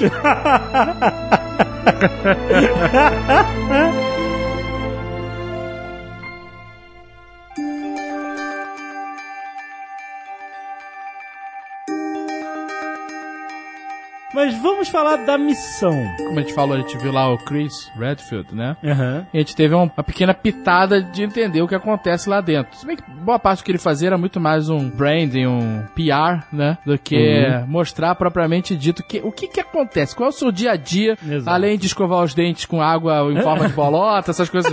né? Qual o trabalho do, né, que você fez lá, por exemplo, pra gente entender melhor? Como eu falei antes, eu sou especialista em missão, né? Que é esse nome bonito é de mecânico, né? De espaçonave.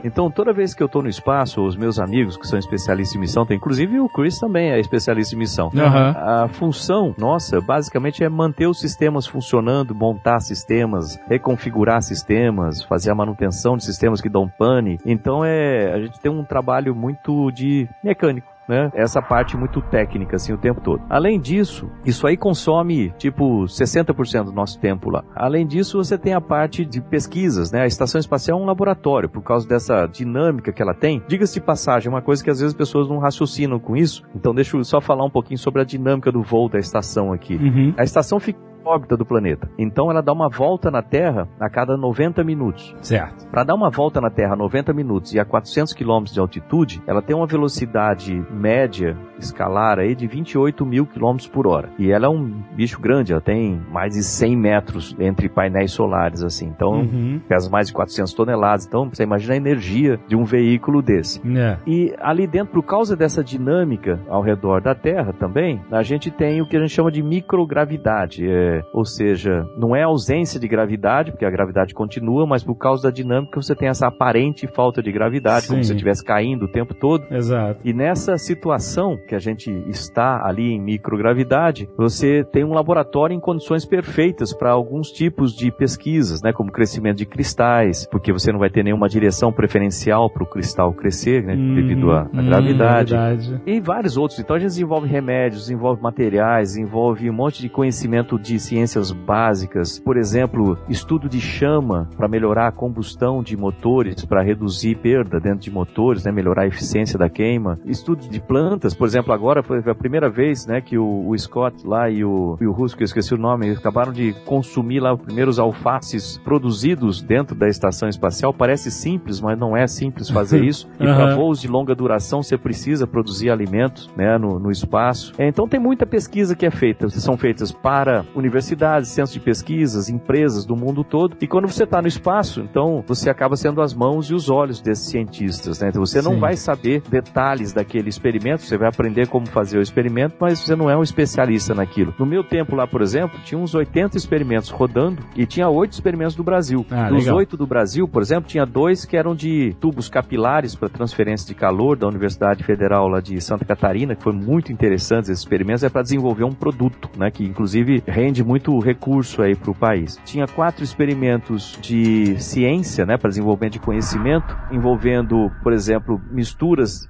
de proteínas no espaço, né? Então eles fecham zíperes de proteína. Isso é o máximo que eu sei sobre isso. Uhum. Isso é interessante, que eu sei fazer o experimento, mas eu não, não compreendo o meio, que eu não sou biólogo, eu não trabalho. com claro. tipo Mas você coletava os dados e mandava pro pessoal. de- Isso. Entende? A gente tinha lá experimentos de enzimas da FEI, por exemplo, tinha experimentos da Embrapa, tinha um da Universidade Estadual do Rio de Janeiro, que trabalhava, esse então, pô, é, passa muito acima da minha cabeça, né? E fala sobre a degeneração de DNA no espaço, né? O DNA não se recupera da mesma forma que Aham. recupera aqui. Então, basicamente, você tem um envelhecimento precoce no espaço. Eles estudaram isso, isso é muito importante para voos de longa duração. Mas você só fez, vamos chamar de manutenção dos experimentos nacionais brasileiros ou você fez de uma gama de experimentos que estavam acontecendo lá? É, você é escalado para fazer de tudo, sabe? Você passa o dia ali, você faz manutenção dos sistemas, né? É Sistema de oxigênio, sistema de aquecimento, de refrigeração de sistemas e etc. Os do Brasil, como eram só oito e eu era o único brasileiro ali, ficou tudo minha responsabilidade. Aham. Mas além disso, tem outros experimentos que eu também tinha que ajudar ali a, a montar, a coletar os dados, a disparar, ou parar o experimento e assim por diante. É por escala. Legal. Entendi. Three,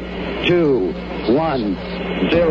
Liftoff. We have a liftoff. Como é o cheiro da estação? Pois é. Se a pessoa solta pum na estação, não tem pra onde ir, cara. Tem repolho desidratado? É, a resposta para isso é estranho, rapaz. Não tem cheiro. Não tem Porque cheiro. você não sente o cheiro. Você não sente cheiro nenhum de nada? É, você não sente o cheiro. O que acontece é o seguinte: devido à microgravidade, acontecem algumas alterações nos sistemas do corpo. Aí vem outra coisa que eu não vou saber explicar, que eu não sou médico, né? Aham. Mas essa parte de cheiro, ela. Você sabe que a gente sente o cheiro com um sensor do tamanho de uma moeda, mais ou menos de, sei lá, uma moeda de 50 centavos, que fica ali no topo, né, do nariz, assim, dentro, você subir a garganta, o nariz no encontro lá, vai ter uma, um sensorzão assim. Aham. E por alguma razão ele não funciona bem no espaço para muitos de nós. Alguns continuam a sentir bem o cheiro, outros não. E o meu caso eu também não sentia muito não. Além disso, depois de alguns dias você perde esse, esse sentido. Então isso atrapalha inclusive para comer, que o cheiro é, é uma parte, né, do, do atrativo da comida. Se você não sente o cheiro da comida, também não dá muita vontade de comer alguma coisa. Então o cheiro é uma coisa que você perde um tanto, o paladar você perde um tanto. E a estação, além disso, ela tem uma circulação de ar interna bastante intensa, com uma filtragem muito grande. E essa filtragem acaba tirando os cheiros todos, né? Diferente do que o pessoal falava da Mir. Quem Pois é, isso que eu ia perguntar. Falavam que a minha fedia. é, voa na Mir fala que era meio complexo lá essa porra. Você sente enjoo quando você tá ali, você tá caindo, né? Você tá caindo sem parar durante, o quê? Duas semanas. Enjoo é complexo, principalmente os três primeiros dias, né? Porque no perfil que eu voei da Soyuz, hoje em dia ela voa em dois perfis, no que eu voei e num perfil mais rápido. O perfil mais rápido ela sai do chão e chega na estação espacial em torno de 8 horas, né? De 6 a 8 horas. Então esse Certo. perfil é mais tranquilo, é, embora seja mais complicado de calcular. No, no meu caso, foram dois dias para chegar lá, são Ui. 34 órbitas. Dois dias naquela lata de E o sardinha. nego reclamando de viajar de classe econômica.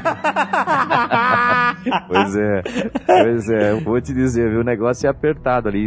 E, e outra coisa, lembra que o, o banheiro da Soyuz, Ah, ele é operacional para número 1 um só. Número 2 é péssimo, não tem jeito. Então é bom você passar dois dias sem, sem fazer o número 2, né? Meu Deus! É. É sério? É sério. Caraca, cara. E, Nossa. Além disso, ela vai ficar girando. né? Você lembra que a Soyuz ela tem painel solar? Sim. né? Tem dois painéis solares. Aham. Parece uma asa ali assim. Exato. Esses painéis solares são fixos na Soyuz. Então, diferente da estação, que os painéis solares eles giram de forma a maximizar Sim, a captação. né? o, vamos dizer assim, a direção para a luz do Sol, né? Sim. Com isso maximiza a energia que entra. Na Soyuz é fixo. Então como é que a gente faz para não perder muita energia? Existe um programa que a gente dispara. Quando a gente fala disparar um programa, é um programa que comanda a atitude, né, da espaçonave. espaçonave. Esse programa ele faz com que a espaçonave fique girando em guinada. Quando eu falo girar em guinada, é girar o nariz para o lado. Uhum, né? uhum. Então ele fica girando em guinada basicamente o tempo todo para manter ali, lembra de precessão, giroscópio, aquele negócio, né? Sim. Então ele mantém a rigidez de forma que a gente fique com o painel solar apontado a maior parte do tempo para o sol, quando a gente está do lado iluminado da Terra, né? Vamos dizer assim. Sim. Então, você imagina dois dias girando num negócio. Se você não tiver bem preparado, ah, você vai passar muito mal. Por isso que todo dia depois do jantar lá na Rússia, no Cazaquistão, melhor, durante o- os últimos dias, os últimos mês para lançamento, todo dia depois do jantar a gente tem que aguentar 15 minutos girando numa cadeira. Né? Tem a cadeira com motor embaixo, a gente chama de cadeira de barane. Ah, Então, Ó, é. cadeira do inferno, né? Caraca, que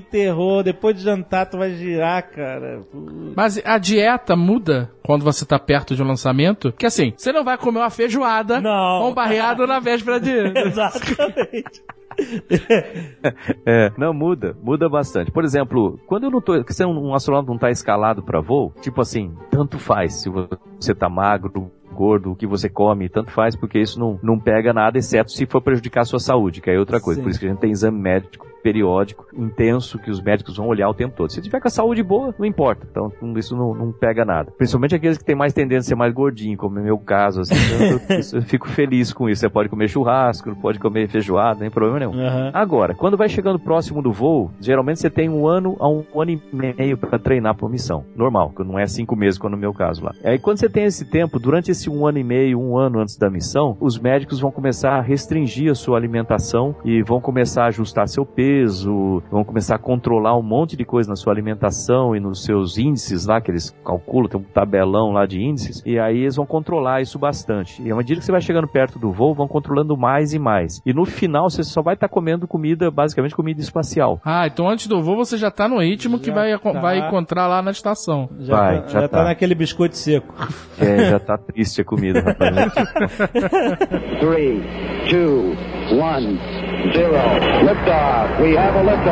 Você ficou quantos dias em órbita? Eu fiquei 10 dias, né? 10 no dias. espaço. E é triste o momento quando você retorna, rapaz, porque depois que você tá habituado, demora uns 3 dias para você se habituar lá com tudo. Aham. E aí, quando você tá 100% ali e tal, aí você, pô, é hora de voltar. É, É, claro. E e uma coisa interessante é que o seu corpo, ele, ele tem os maiores efeitos na primeira semana. Então, se ficasse mais 10 dias, não ia mudar nada em termos de prejuízo à saúde, sabe? Porque lá no Aham. espaço você perde densidade óssea, você volta com osteoporose induzida pela microgravidade, né? Caramba. Você tem efeito de radiação. Ficar ó, 10 dias na estação é como se ficasse um ano trabalhando com radiação direto. Caraca. Você envelhece mais rápido por causa desses, desses efeitos aí a nível celular. Você tem alterações cardiovasculares, alteração do sistema hormonal, alteração do sistema imunológico, uma série de coisas. Então, seu, seu corpo sofre muito no espaço. Por isso que a gente tem que estar com a saúde boa. E a cabeça, né? O psicológico também tem que estar. Também, também, tudo isso. E aí quando você volta em 10 dias, você- teve um monte de efeitos sérios já disso. Agora estão fazendo uma experiência lá de um ano na estação e o Scott, que é um amigo meu daqui, ele tá lá, né, na estação. E já cumpriu metade da missão. Aí tem mais metade pela frente. Um ano lá. Um ano. E essa parte é interessante de você pensar, porque geralmente quando a gente considera, a gente fala do tempo no espaço pensando no astronauta que está lá em cima, né? Logicamente a gente fica lá, a saúde da gente é prejudicada, tudo mais e etc. A vida é intensa, você vai voltar acabado. Agora, tem que lembrar da família aqui também, né?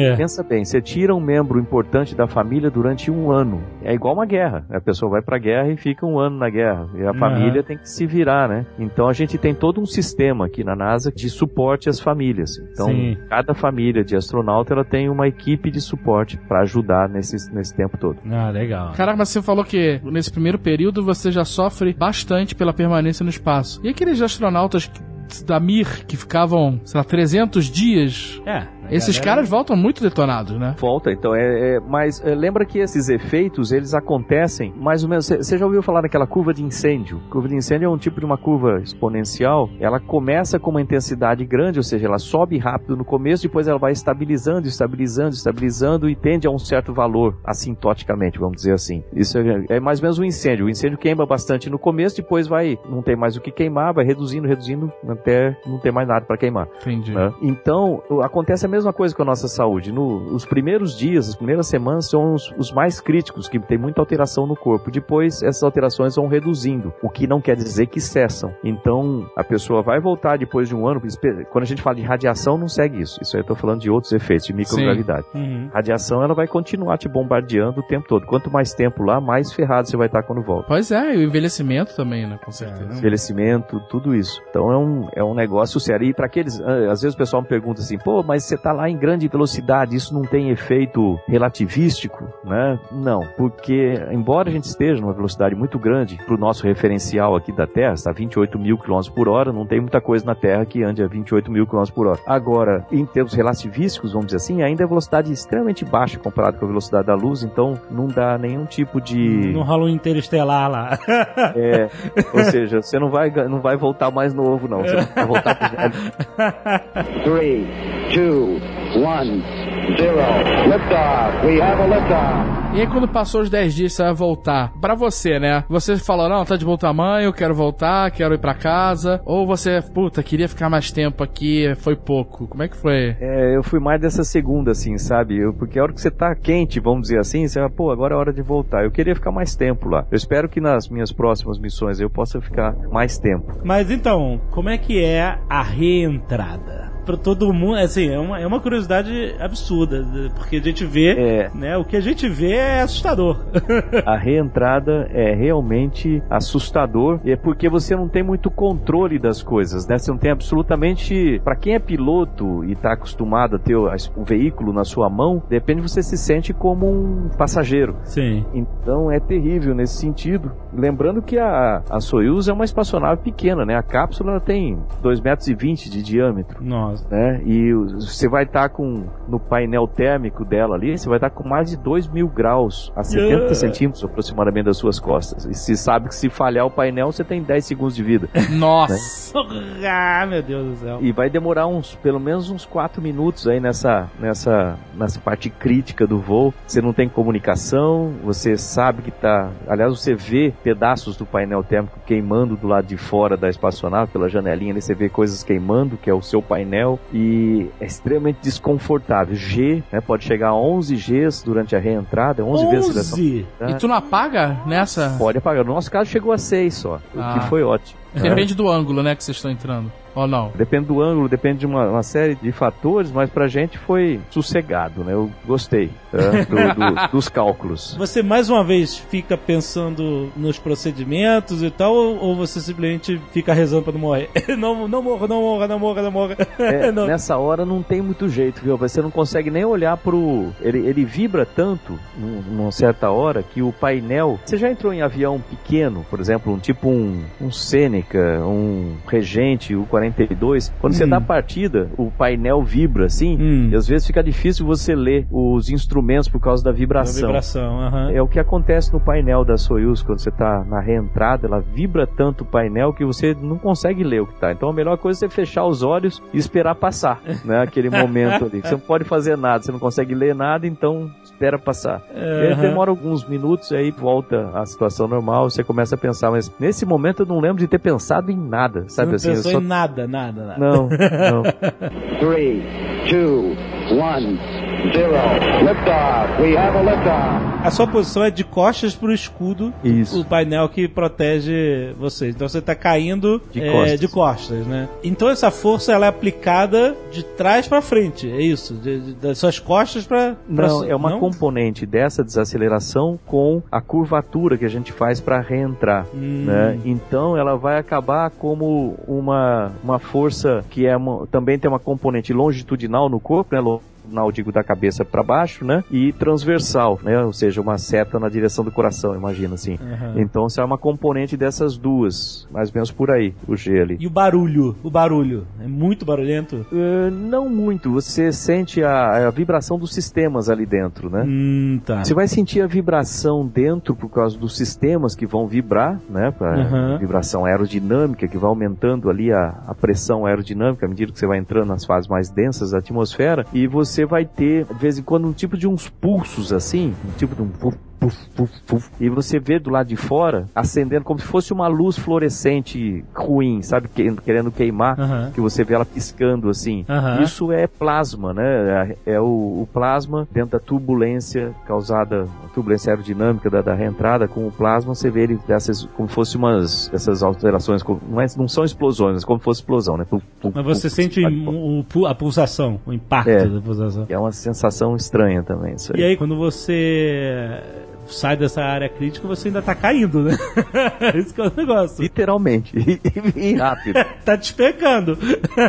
e aí fica a expectativa pro paraquedas. É tudo automatizado ou alguém que tem que apertar um botão com, com a vareta pra, pra abrir o paraquedas? É automático, é automático. A gente fica atento na altitude, né? Aham. Logicamente, porque a gente pode comandar ali de dentro também. Basicamente, ele sai com uma, vamos chamar assim, um petardo? Uma, ele fica na, na lateral da espaçonave, né? E, e ele sai, ele é pesado, né? Então, quando ele sai, você vai ter toda aquela variação ali, né? Vai balançar, vibrar para todo lado da espaçonave, mas ele sai com um, um pedaço metálico primeiro que é lançado, né? A porta abre, né? ela, ela simplesmente voa fora, é aquela parte metálica sai, puxa o paraquedas piloto, Aham. o paraquedas piloto estabiliza, esse paraquedas piloto puxa o paraquedas principal. E nessa hora que ele puxa o principal, você está preso pelo lado, né, da espaçonave ainda, então ela fica com uma certa posição. E assim, depois que ele estabiliza o principal, ele solta aquela presilha lateral e fica preso na escotilha em cima. Então você vai ter aquela bangornada, aquela balançada Aham. né? E a partir daí você tá com paraquedas, aqui é isso que a gente vê normalmente, o paraquedas com os cabos presos na, na escotilha. Quando que você sente o alívio, tipo, tô vivo? Quando há paraquedas só depois que toca no chão e abre a porta, etc? Quando o cara do resgate bate na, bate na, na janelinha, né? E você, você nota que você tá inteiro, aí você dá um sinal pra ele de positivo. Ah, caraca. E aí quando você sai, você sai é, enfraquecido, meio sem Putz, você sai é, equilíbrio. Como é, como é que você sai? Você sai mal, mal demais. É mesmo? Porque você tá zonzo de tanto giro, tanta coisa, você, você tá completamente zonzo, você tá fraco, você tá desidratado, você tá com vontade de fazer xixi pra caramba. É porque no espaço a gente fica muito desidratado. É uma das, um dos sistemas que o corpo usa para regularizar a distribuição de líquidos no corpo. Com a microgravidade, ele te desidrata. Aham. Então, antes de voltar, no protocolo você toma duas pastilhas de um, é um tipo de um sal, né, para fixar a água e toma dois litros de água. Aí Nossa. sim, aí sim. Volta com a bexiga que... Aí você volta com a bexiga cheia, tomando esse G todo, essa. Você, tem, você vem com uma fralda também, né? Tem isso. É, Ah, no meu por caso, favor. é, é, a gente tem no traje uma fralda que você pode usar se quiser, mas no meu caso não dava. Porque, quer dizer, dava, mas eu tive que, que usar um tanto de criatividade aí pra substituir essa fralda, Por quê? né? Não tinha fralda? É, é, pois é. Mas eu vou deixar também a curiosidade pro livro. Porra, cara, agora eu tô realmente tão curioso. Pô, tá, cara. Você fez xixi no deserto do Cazaquistão? É isso? Olha, depois que eu posei, eu fiz muito.